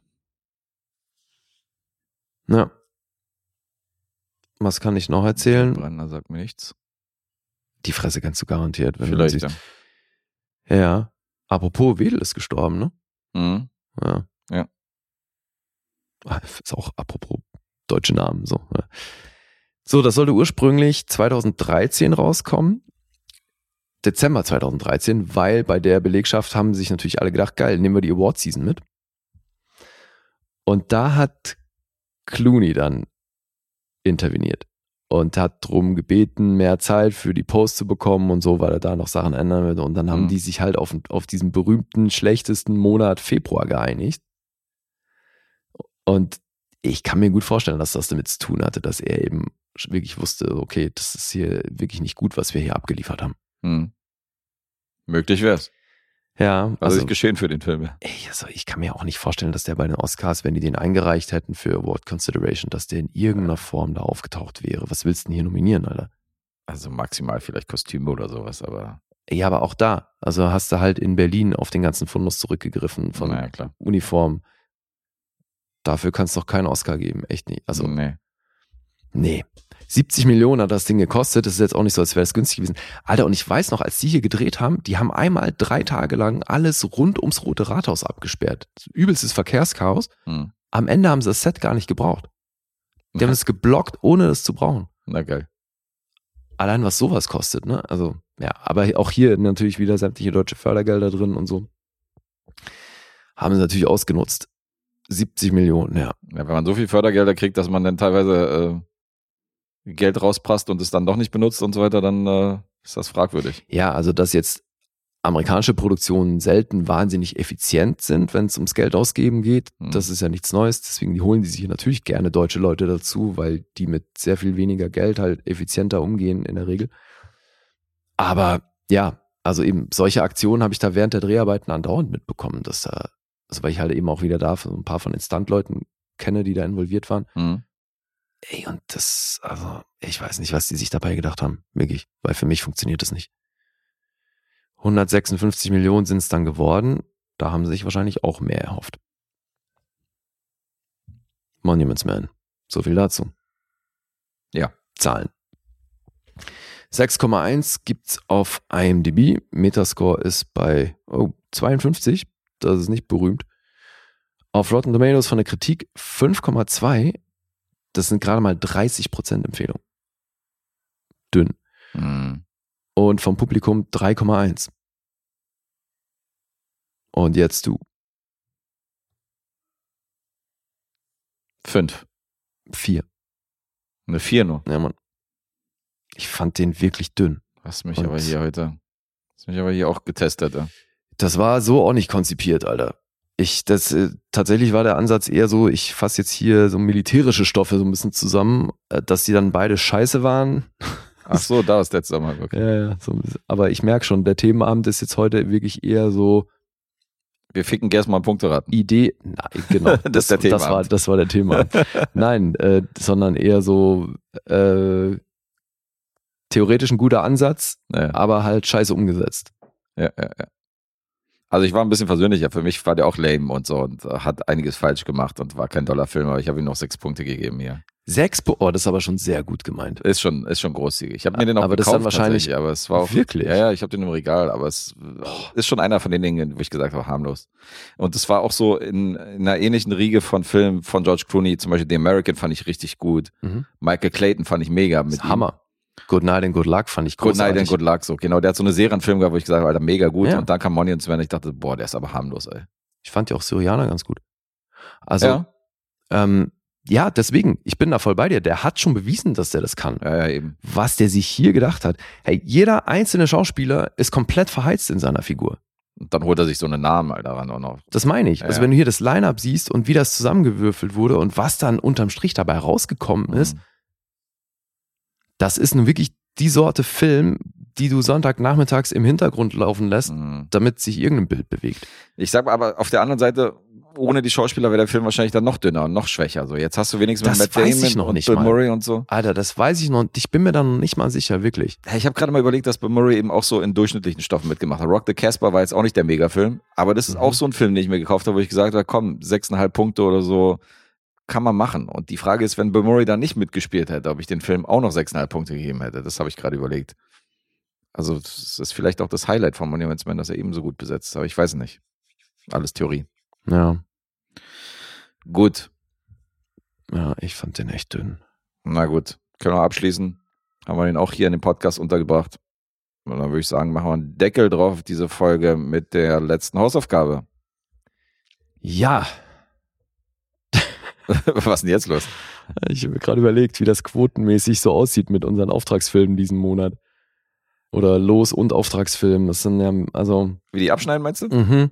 Äh, ich, also gut, mit What's with Bashir sind wir noch, waren wir unisono einig, dass die gut waren. ja, ja. Ich überlege auch, was davor war, aber äh, sind die alle bei uns so schlecht weggekommen? Nee, Fluch der Karibik haben wir gehabt jetzt. Stimmt, der war gut, ja. Ja, aber jetzt gerade Ähm. im Cure und jetzt haben wir den, wo ich mir auch, kann ich jetzt schon sagen, mehr von erhofft habe. Dann haben wir endlich mal eine Diskrepanz hier. Du fandst den super. Der hat mir gut gefallen. Ich habe hier eine Der Film- persönliche, ich habe hier eine persönliche äh, Abschluss dieser Episode. Also es ist bei mir wahrscheinlich auch versöhnlich, aber, also weil das klingt jetzt so dramatisch. Äh, Aber der, so, da, diese Sorte Film hat bei mir das Potenzial auf 10 Punkte. Okay. Weißt du? Weil das ist eigentlich voll mein Scheiß. Mhm. so, so eine Coming-of-Age-Geschichte, die sehr von der natürlichen Stimmung, die die Umgebung vorgibt, äh, profitiert. Mhm. Charaktere, äh, die man gut greifen kann und eine sehr emotionale Konstellation, so was so jetzt hier diese Dreiecksgeschichte und so angeht. Ja. Eigentlich optimale Voraussetzung. Und dann kam Diego Luna. Fuck me twice, Alter. Ich weiß nicht, wie viele Filme der mir noch ruinieren muss. Der Kumpel Diego Luna. Alter, Mann, was ist denn los mit dem? Hey, warum kann der das nicht? Wa- Warum kann der das nicht? Ah, Mann, das, also jetzt spielst du hier mit deinem besten Freund so eine Geschichte. Das sind doch die besten Voraussetzungen. Also gerade auch bei so einem kleinen Cast und so einer intimen Sache, die du spielst und, und auch im intimen Setting und so. Mann, Also schauspielerische Markus deinerseits, ja? Äh, Ja, nur. Nur ausschließlich. Und, und vielleicht tatsächlich so das eine oder andere Drehbuchding, wo Mhm. ich mich dann auch, ich war irritiert, ne, weil hatte der nicht eine Oscar-Nominierung fürs beste Drehbuch? Doch. Ja, hat er. Da war ich, aber gut, es äh, gab ja auch schon Filme, die einen Oscar dafür gewonnen haben, wo ich es hinten und vorne nicht verstehen konnte. Hm? Weil ich finde, hier gibt's so den ein oder anderen Bruch, der so auch geschrieben ist, offensichtlich, den ich halt wahnsinnig unorganisch fand, aber äh, dazu später mehr. Nee, also so, wirklich erstmal so ganz der, diese grobe, das grobe Manko für mich, schauspielerisch klemmt's oder an, an der einen oder anderen Stelle. Gut. Wollen wir erstmal die Titel nennen, Ja, bevor wir jetzt noch weiter in die Ja. Materie reingehen? Deine Mutter. deine. Mutter. Deine Mutter. Your Mama. Kannst du diesen äh, Filmtitel spanisch äh, akkurat aussprechen? Akkurat weiß ich nicht. Ich hätte gesagt, y tu mama también. Y tu mama también. Okay, so ähnlich hätte ich es auch gesagt. Der wird unter anderem im englischsprachigen Raum mit Lust for Life beworben. In Deutschland hat er den ja auch als Zusatz. Da hat er den dazu Ja, erzählt. genau. Okay. Der, wobei auf Deutsch gibt's auch einen Alternativtitel mit deiner Mutter auch. Ausrufezeichen. Wo Den ich denke, auch. was soll denn das heißen, Alter? Das sagt kein Mensch. Mit deiner Mutter auch. Nee, das sagt wirklich kein Nee. Mensch. Ich weiß nicht, was Auch mit bedeutet. deiner Mutter, aber das mit verstehe ich schon gar nicht. Hm. Ne? Also, Eigentlich reicht deine Mutter. Ja, ja, eben. das hätte schon gereicht als deutscher Deine, Titel. deine Mutter. Dann hätte man schon verstanden, weil da, Ja, aber das ich hätte glaub, das wahrscheinlich haben dann die sie halt- Zweideutigkeit gehabt, die man, die man wollte im Originaltitel. Wenn er deine Mutter heißt, das könnte ja einerseits so liebevoll gemeint sein, Mhm. aber auch als Beleidigung. Ja, aber eben erst, also dieses auch ist ja im, im Original auch schon drin. Also, weil es gibt ja auch noch diesen zweiten internationalen Titel, And Your Mother Too. Mhm. Und ich glaube, davon haben sie halt dann diesen alternativen deutschen Titel einfach genommen. Ja, aber, Aber, wo das mit herkommt, eben macht es da nicht mehr Sinn, dass, dass die in Deutschland eben den, das so umwandeln, dass in Deutschen halt auch Sinn macht, dass man sagt, so, okay, wir nehmen das jetzt so standesgemäß, da muss man das ja nicht für, Wort für Wort übersetzen, aber Ja, deutsches aber ich, Problem. ich meine, was ist denn das, was sie damit sagen wollen? Ich glaube, das ist ja schon so, wie eben aus diesem alten Witzkontext, wo dann die Antwort einfach war, deine Mutter auch. ja, war ja Teil Oder auch deine Dialogs. Mutter. Ja, war doch So. Teil in einem Dialog Ja, ja, hier klar. im Film, genau. Ja. Richtig. Richtig. So, äh, Regisseur, Alfonso Cuarón. Mhm. Mittlerweile ja ein großer Name, was äh, Regisseure angeht. Und äh, gleich der nächste Langfilm, den er nacherzählen durfte, war Children of Man. Also spätestens da war er Name in der Filmlandschaft. Ja, Und, und dann äh, ging's rund, ja. Genau, und hat das Drehbuch zusammengeschrieben mit seinem Bruder. Mhm. Carlos. Richtig, mit Bruder Carlos und das gab die Drehbuchnominierung. Ja, dann wollen wir mal in die Story reingehen und werden mal kurz erzählen, worum es geht. Äh, Julio und Tenok. Tenok wird ausgesprochen? Tenosch? Da hat, ich habe das zum Teil nicht. unterschiedlich wahrgenommen. Also einmal hat die ja auf jeden Fall Tenoch jemand gesagt, Ja, ich Tenok an aber auch schon. Tenoch und Tenok könnte beides vielleicht Ja. stimmen. Äh, gespielt von Gael Garcia Bernal und Diego Luna. Mega klein beide. Ich habe mal, ich hab mal nachgerechnet, die waren gar nicht so jung. Also Diego Nee, Luna war 22 zu dem 20. Zeitpunkt, Garcia Bernal sogar 23. Ja. aber sehen hier und spielen natürlich auch wie zwölf, so, weißt du, also jetzt mal ganz, übertrieben gesagt, sind aber so im Teenageralter. Aber das fand ich schon auch witzig, weil du merkst, da merkst du natürlich, dass die in ihrem Umfeld auch mit der Branche schon äh, verwandelt, äh, verbandelt waren. Ja. Weil die sind ja ein ähnlicher Jahrgang wie ich. Mhm. Und 2001 war ich gerade in den Endzügen meiner Schauspielausbildung. Ah, okay. Und ne, wenn du da natürlich mehr Kontakt zu hast, dann kommst du früher rein und so. Ne, Mhm. das ist alles ist schon, finde ich interessant. Ja. Aber So- ja, die wirken wirklich wie Teenager. Ja, und zudem ist ja die mexikanische Filmbranche ist ja noch eine Nummer kleiner und die beiden kennen sich wirklich, die Familien von den beiden kennen sich von klein auf, die Mhm. sind zusammen aufgewachsen. Ja. Und das ist halt das Ding, weil Diego Luna, das ist auch wieder so, zieht sich auch durch die Episode. Das Studio war gegen Diego Luna, weil der in so einer Seifenoper mitgespielt hat. Mhm. Der war halt ein Star. Richtig. Aber er ist letztendlich geworden, weil die Chemie zwischen den beiden perfekt war für den Film, weil die sich halt privat auch kannten. So von der, von der Voraussetzung. Dann hat man Mhm. gesagt, okay, perfekt, dann besetzen wir die beiden. Ich kann mir halt gut vorstellen, dass er da keinen Star drin haben wollte, Mhm. damit dann eben nicht Leute mit einer gewissen Erwartungshaltung, weißt du so, ich gucke mir jetzt den neuen Film mit Diego Luna an, Ja. weil der so bekannt ist und alle Mädels auf den stehen oder sonst was. Mhm, richtig. Ich glaube jetzt nicht, nicht, noch nicht mal wirklich, dass es viel mit diesem Daily-Ding zu tun hat, weil gerade in Mexiko hat das einen anderen Stellenwert. Weißt du, Ja, so ja, das. Image von Dailies ist da gerade im mittel- und südamerikanischen Raum mega Alter, Ja, ja, klar, logisch. Götter so. Deswegen, ich glaube nicht, dass es darum ging, ähm, dass das Schauspielerische irgendwie nicht funktioniert, sondern ich glaube, er wollte nicht das alles, was damit dranhängt, dass, der, ne, dass er eben diesen Star in seinem Film hat. Mhm. Ich glaube, für diese Intimität, die die Geschichte so mit sich bringt, wollte er eben Ja, das nicht, dass da, ab. genau, dass da nichts ablenkt. Ja, richtig. Hast du recht, definitiv. Kann ich mir gut vorstellen. Äh, die beiden sind nicht nur hinter der Kamera beste Freunde, sondern spielen ja auch beste Freunde, sind halt im Teenageralter, sind extrem notgeil, sind sehr laut, sind viel am Scheiße bauen, am äh, Kiffen, am Saufen. Und ähm, die verabschieden sich gerade von ihren Freundinnen, weil die machen Urlaub in Italien. Mhm. Und äh, die beiden Freunde untereinander sind auch befreundet. Die werden kurz verabschiedet von denen. Und dann sehen wir unsere beiden Jungs, wie die nach wie vor Scheiße bauen und unterwegs sind und notgeil über irgendwelche Frauen labern. Und äh, die kommen dann zu einer Hochzeit. Ja, ganz kurz, ich glaube, so für, für den, ähm, für die Station im Leben ist es, glaube ich, wichtig zu wissen, dass das jetzt so nach der Schule ist, vor dem Studium. Ja. Da wollen eben die Mädels nochmal, wir machen ein paar. Monate Italien oder sonst wie Europa. Und dann eben danach beginnt quasi diese andere Lebensphase. Da, Genau. da sind wir jetzt gerade. Genau, richtig. Und auf dieser besagten Hochzeit, wo natürlich auch jeder jeden kennt, irgendwie, dass diese Familien, mexikanische Hochzeit sind natürlich auch mal riesengroß gestaltet, ja, mit Mariachi-Band in so einer fast schon Arena und so. Da ist auch der Präsident, glaube ich, ist sogar zugegen. Der original mexikanische Präsident der damaligen Zeit ist da zu sehen von hinten. Ich fand die Location auch krass, weil es wirklich aussah wie so eine Stierkampfarena. Ja, ist mega krass auf jeden Fall. Also sehr aufwendig alles, aber gut, da werden ja Feste auch wirklich zelebriert. Mhm.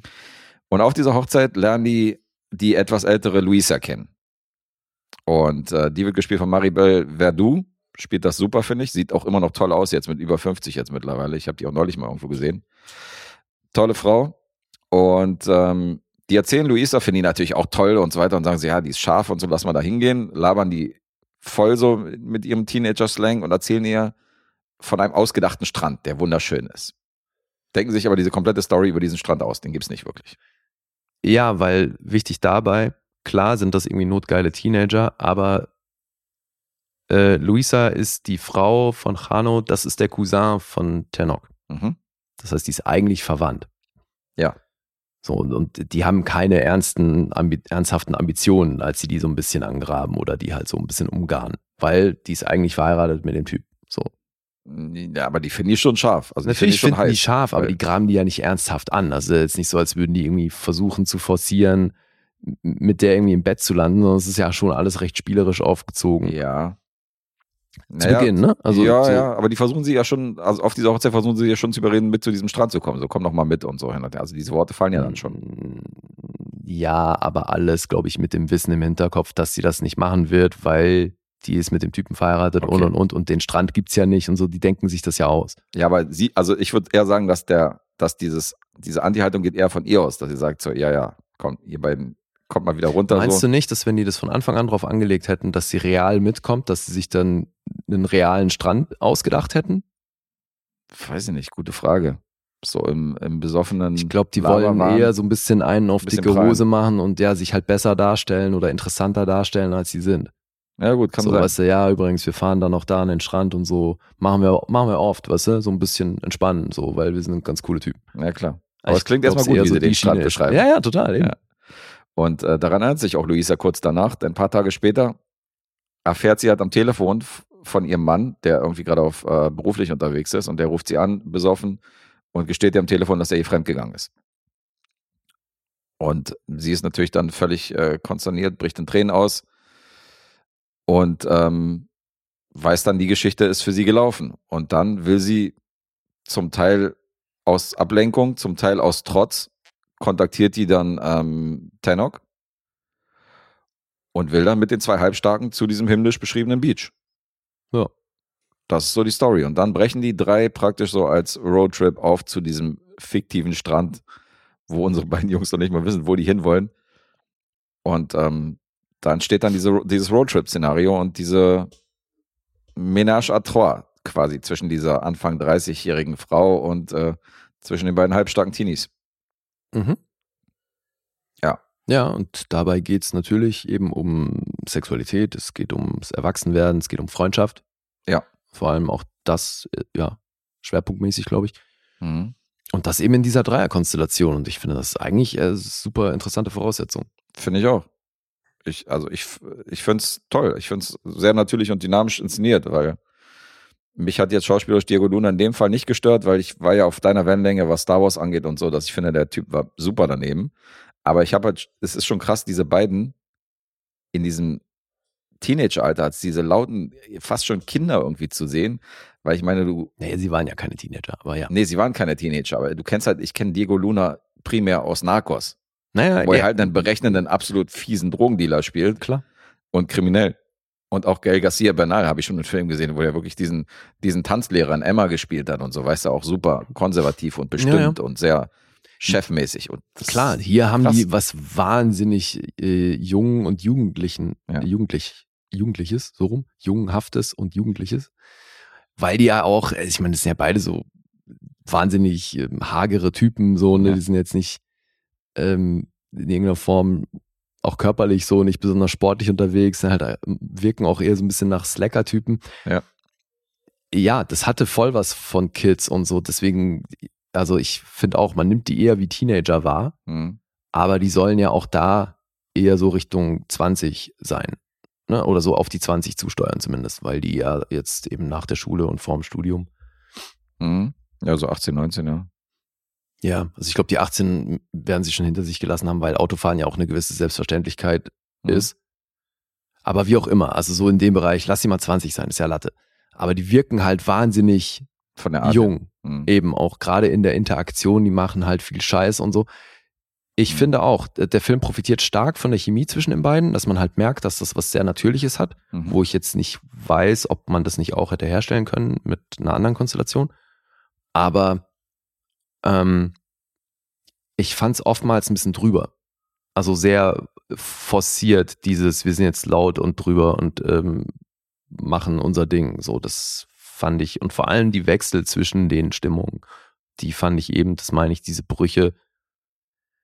Da äh, habe ich also zum einen eben schauspielerisch oft den einen oder anderen überfordert mitgesehen und Mhm. das äh, waren dann für mich immer wieder so Momente, wo ich halt echt da rausgeballert wurde. Also so, ich der authentischste Moment von Diego Luna ist für mich tatsächlich einer, den er selber natürlich nicht geplant hat. Ähm, als er aus dem Auto geht, wütend zu diesem Baum geht und dann zurückgucken möchte, was da geht und da so an diesem Baum an der Wurzel so ein bisschen hochgeht und dann runterrutscht Mhm. und hinfällt. Das ist der einzig wirklich authentische Moment von Diego Luna in dem Film. Und das war nicht geplant. Das war nicht geplant.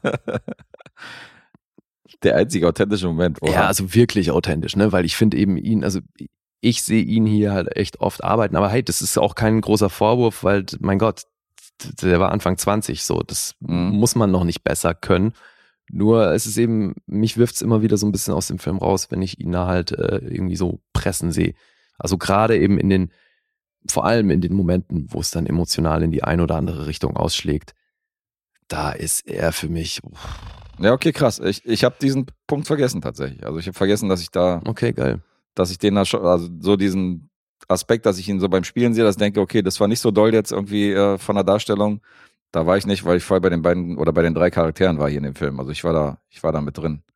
Ich finde das, ich finde, der Film wirkte sehr authentisch mit den beiden. Also ich kann mir vorstellen, dass der eine oder andere Zuschauer, der sich diesen Film anguckt, dass äh, die beiden Typen dem Zuschauer extrem auf den Sack gehen werden. Die, Durch ja, diese- die sind anstrengend, Die natürlich. sind super anstrengend durch diese Art, durch diese Lautstärke, jeden voll labern. So, das äh, bin ich zum Beispiel auch kein Fan. So Leute, die halt jeden voll labern. So. Oder irgendeinen, den du nicht kennst und der mich halt irgendwie so von der Seite anlabert. So. Ähm, und die beiden sind halt prädestiniert dafür. Das sind halt so, die bauen halt die ganze Zeit Scheiße und sind super laut. Das sind normalerweise Charaktere, mit denen ich überhaupt nicht, überhaupt nichts anfangen kann. Aber die wirken dadurch auch sehr authentisch, weil du kennst Leute, die so sind. Ja, aber auch jetzt hier wieder, was so die moralische Komponente von den Beweggründen dieser Hauptfiguren angeht, Mhm. Ist jetzt auch erstmal, die bekleckern sich da auch nicht mit viel Ruhm und Ehre. Du meinst jetzt, was Treue angeht und Co. oder? Generell eben ihre Beweggründe von dem, was sie da machen. Aber das meine ich ja, der, bei dem Film geht's sind halt auch- ums Erwachsenwerden. Eben, die sind halt auch in einem Alter, wo man eine Menge Scheiße baut. So. Das kann Ja, ja, aber das finde ich halt witzig, dass dann verzeihst du das in dem Kontext, ne? Wenn Marilyn Monroe jetzt 16 gewesen wäre in diesem Film, Ja. würde ich sagen, okay, von mir aus, die muss, die muss noch ein bisschen reifen. Ja, ist eine Frage vom Kontext. Aber eben, was ich an dem Film sehr mag, ist eben dieses, auch wenn das ein Roadtrip ist, ist es ein sehr intimes Szenario. Die sind halt immer in dieser Dreierkonstellation unterwegs. Und natürlich da dann eben für mich stellenweise vom Drehbuch her forciert Momente, wo es äh, eskaliert oder eben in die eine oder andere Richtung kippt. Mhm. Das ist mal für mich mal mehr, mal weniger organisch. So. Also eben, ich finde, es gibt da wahnsinnig schöne Momente und bei anderen dachte ich mir so, oh, okay, das war jetzt aber ein Sprung, den, ja. den hat's Drehbuch gebraucht, aber das habe ich nicht gefühlt, dass die da so schnell dahin gekommen sind, weißt du? So. Okay. Und dann auch da, es bringt ja eine gewisse Berechenbarkeit mit sich. Das tut jetzt dem Film keinen Abbruch, weil darum geht's ja nicht, weil hier ist ja nur wirklich sprichwörtlich oder wortwörtlich die Reise das Ziel. Mhm. Ähm, aber ich finde, in dem Moment, wo die zu dritt losziehen, ist klar, was unter den dreien auf jeden Fall früher oder später stattfinden wird. Ja, einiges. Eben. Aber findest du nicht? Das sind Dinge, die sieht man natürlich kommen und das eben tut der Sache aber keinen Abbruch, finde ich. Ja, aber das Wie ist schon wieder, äh, nee, das tut dir doch keinen Abbruch, dass du weißt, wie sich das entwickelt und ähm, Nee, vor allem, ich finde nicht mal so sehr das Wie, sondern, also auch, das ist witzig, aber auch eher so, was es dann mit der Dynamik, mit dieser Mhm. Dreierdynamik macht. ja, klar. Darum geht's ja auch. Deswegen, das fand ich schon cool. Er hat immer wieder auch tolle Momente dazwischen. Also unter anderem ist das auch, man hat auch richtig gemerkt, dass Alfonso Cuaron, der hat ja ein paar internationale Filme davor auch gemacht, so kleinere Filme, Great Expectations und so. Mhm.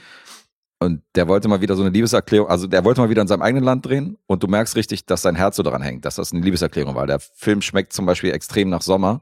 Ja. Und es gibt eine Stelle, wo sie halt sagt, so, dass ihr euch glücklich schätzen könnt, in diesem Land zu leben, weil, ähm, weil dieses Land hat voller Leben ist, Mhm, sagt genau. sie in, diesem, in dieser Einstellung. Ja. Das ist zum Beispiel ein toller Moment, wo du weißt, okay, der Regisseur schenkt halt diesen Film irgendwie gerade so seinem Land so. Er will halt irgendwas Ja. typisch Mexikanisches drehen in Das- diesem Szenario. Da hast du recht, das fühlt man total und man Mhm. fühlt auch, dass das ein, so ein Herzensprojekt gewesen sein muss. Mhm.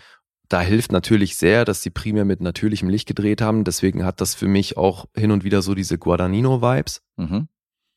Ne? Wie, sie, wie die Schauspieler mit dem Licht in Verbindung mit der Umgebung und Landschaft, Ja. wie das so eins wird und du eben, du hast das Gefühl, du weißt, wie es da riecht und ne, du spürst die, die Wärme und so. kein klassischer Score. Die Musik kommt halt primär Ja. so aus dem Autoradio oder irgendwie, äh, je nachdem, wenn irgendwo Musik spielt in der Bar oder so, aber du hast kein, Ja. keine Filmmusik. Deswegen meine ich, also auf dem Papier oder auch so, der bringt eigentlich alles mit, dass ich das, dass das für mich so ein Zehn-Punkte-Film ist. Aber Abgefahren. es wurde leider ein paar Mal gebrochen. Nee, habe ich, äh, wie gesagt, habe ich wenig auf der Minusseite. Ich fand die viele Momente schön, wie die beiden halt auf dem Sprungbrett sitzen und sich einen runterholen und so. Also die, äh, die drehen auch diesen Film komplett uneitel, finde ich, diese Dinge, die man halt macht als beste Freunde. Ja, genau. Ähm, ja, das ist jetzt für mich auch kein Zehn-Punkte-Film, also da bin ich nicht, aber ich mochte den sehr. Ist ein schöner Film. Ja, klingt so.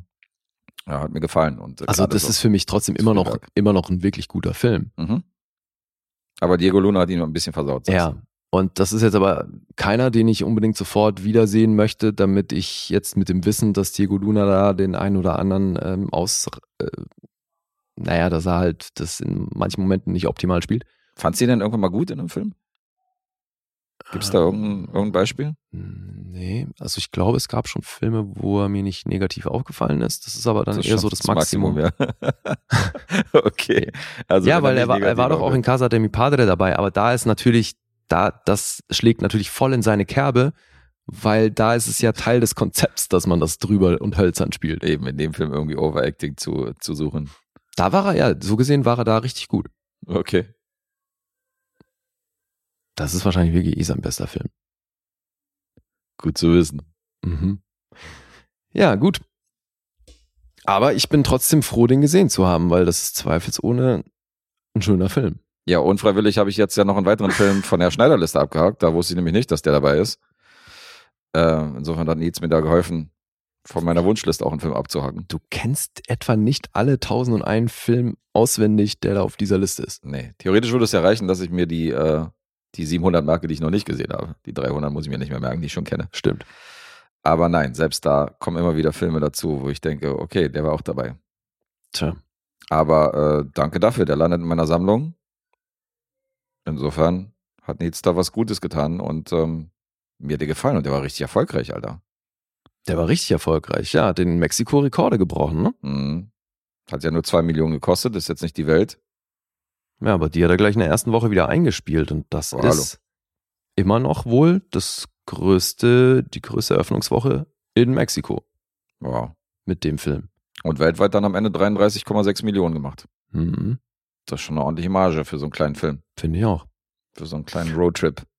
Und auch da wieder, finde ich, gut vergleichbar mit Guadagnino. Bei so einem Film kann ich halt voll nachvollziehen, dass die in Hollywood sagen, okay, der kann was. Mhm. So, der hat ein wahnsinnig gutes Gespür für Bilder und Bildsprache und so, weil das ist schon eben, es hat was wahnsinnig Intimes. Hast du denn die Reisen des jungen Shea gesehen? Mit Gal Nee. Garcia Bernal. Nee, noch nicht. Da hast du dann ein Roadtrip-Szenario ohne Diego Ohne Luna. Perfekt. Also müsste dir gefallen. Aber der ist nicht von Cuaron, ne? nee, von Cuarón ist Ja. der nicht, aber es ist auch ein mexikanischer Film mit äh, Mhm. ähnlicher Prämisse. Okay. Den habe ich auch damals im Kino gesehen. Sollst du dir mal an- angucken, könnte deins sein. Okay. Ja, Stunde 46 aus dem Jahr 2001. Y tu mama también. Danke, Nils. Und ähm, würdest du mal die Punkte vorlesen? Mhm. 7,7 gibt's auf IMDb. Metascore ist bei 88. Das ist gut. 8,1 von der Kritik auf Rotten Tomatoes, 4,1 vom Publikum. Mhm. Das ist alles richtig gut. Letterboxd 4,1. Noch so einer. Gute Zahlen. Mhm.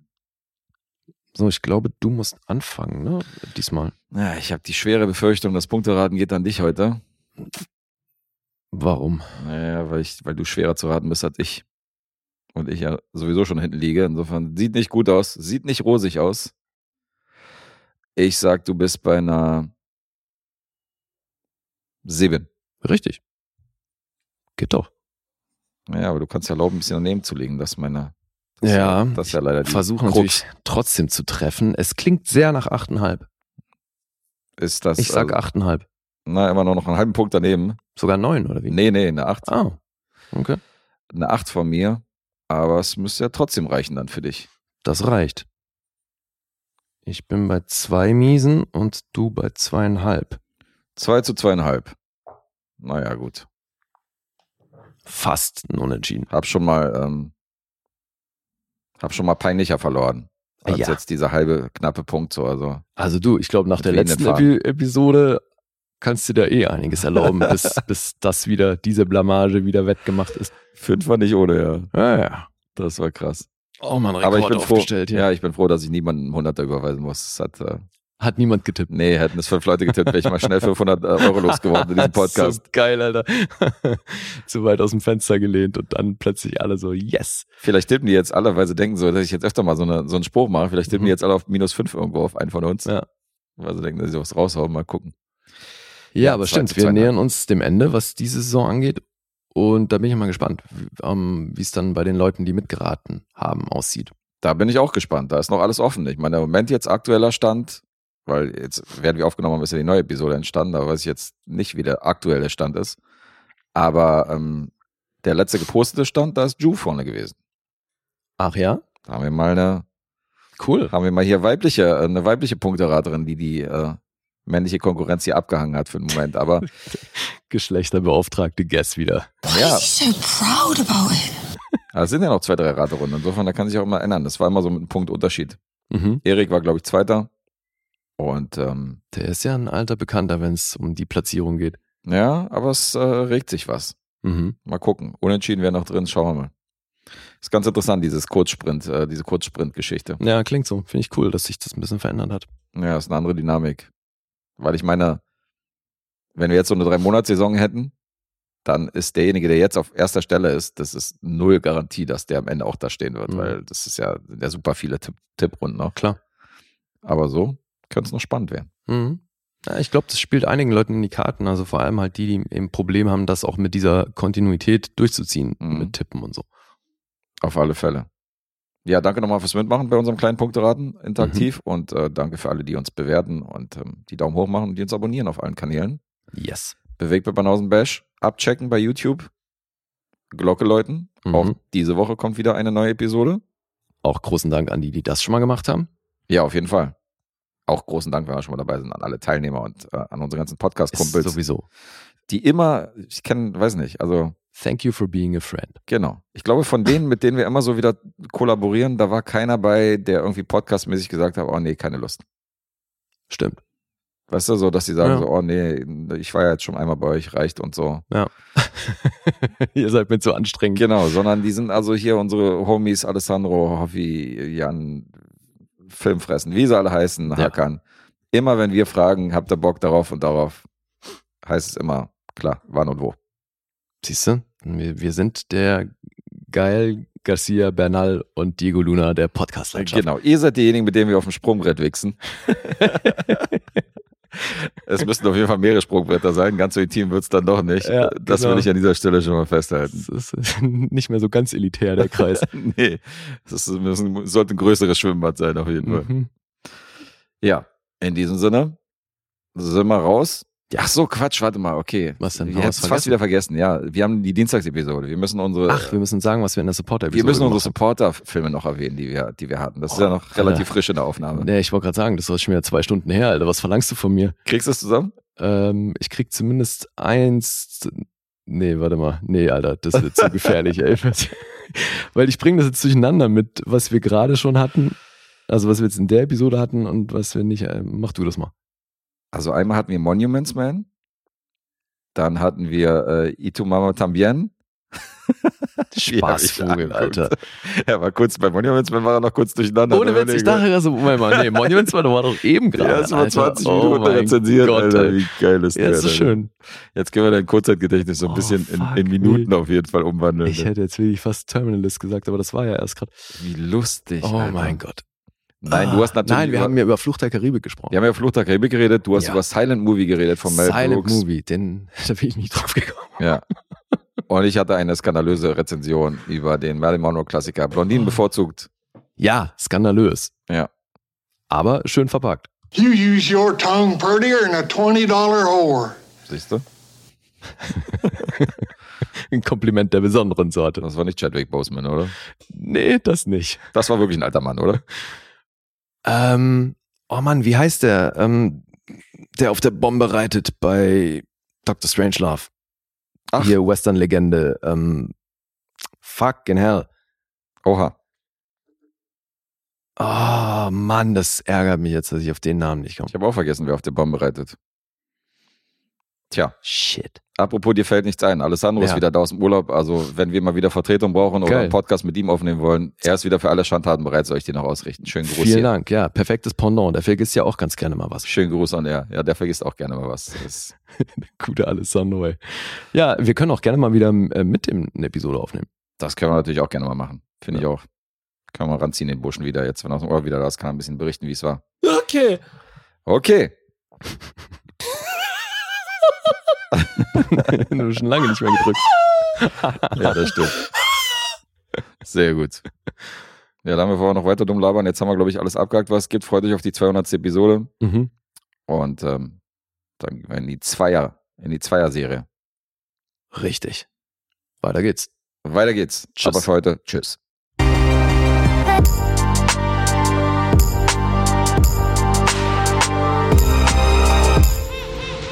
Bewegt Bild Banausen.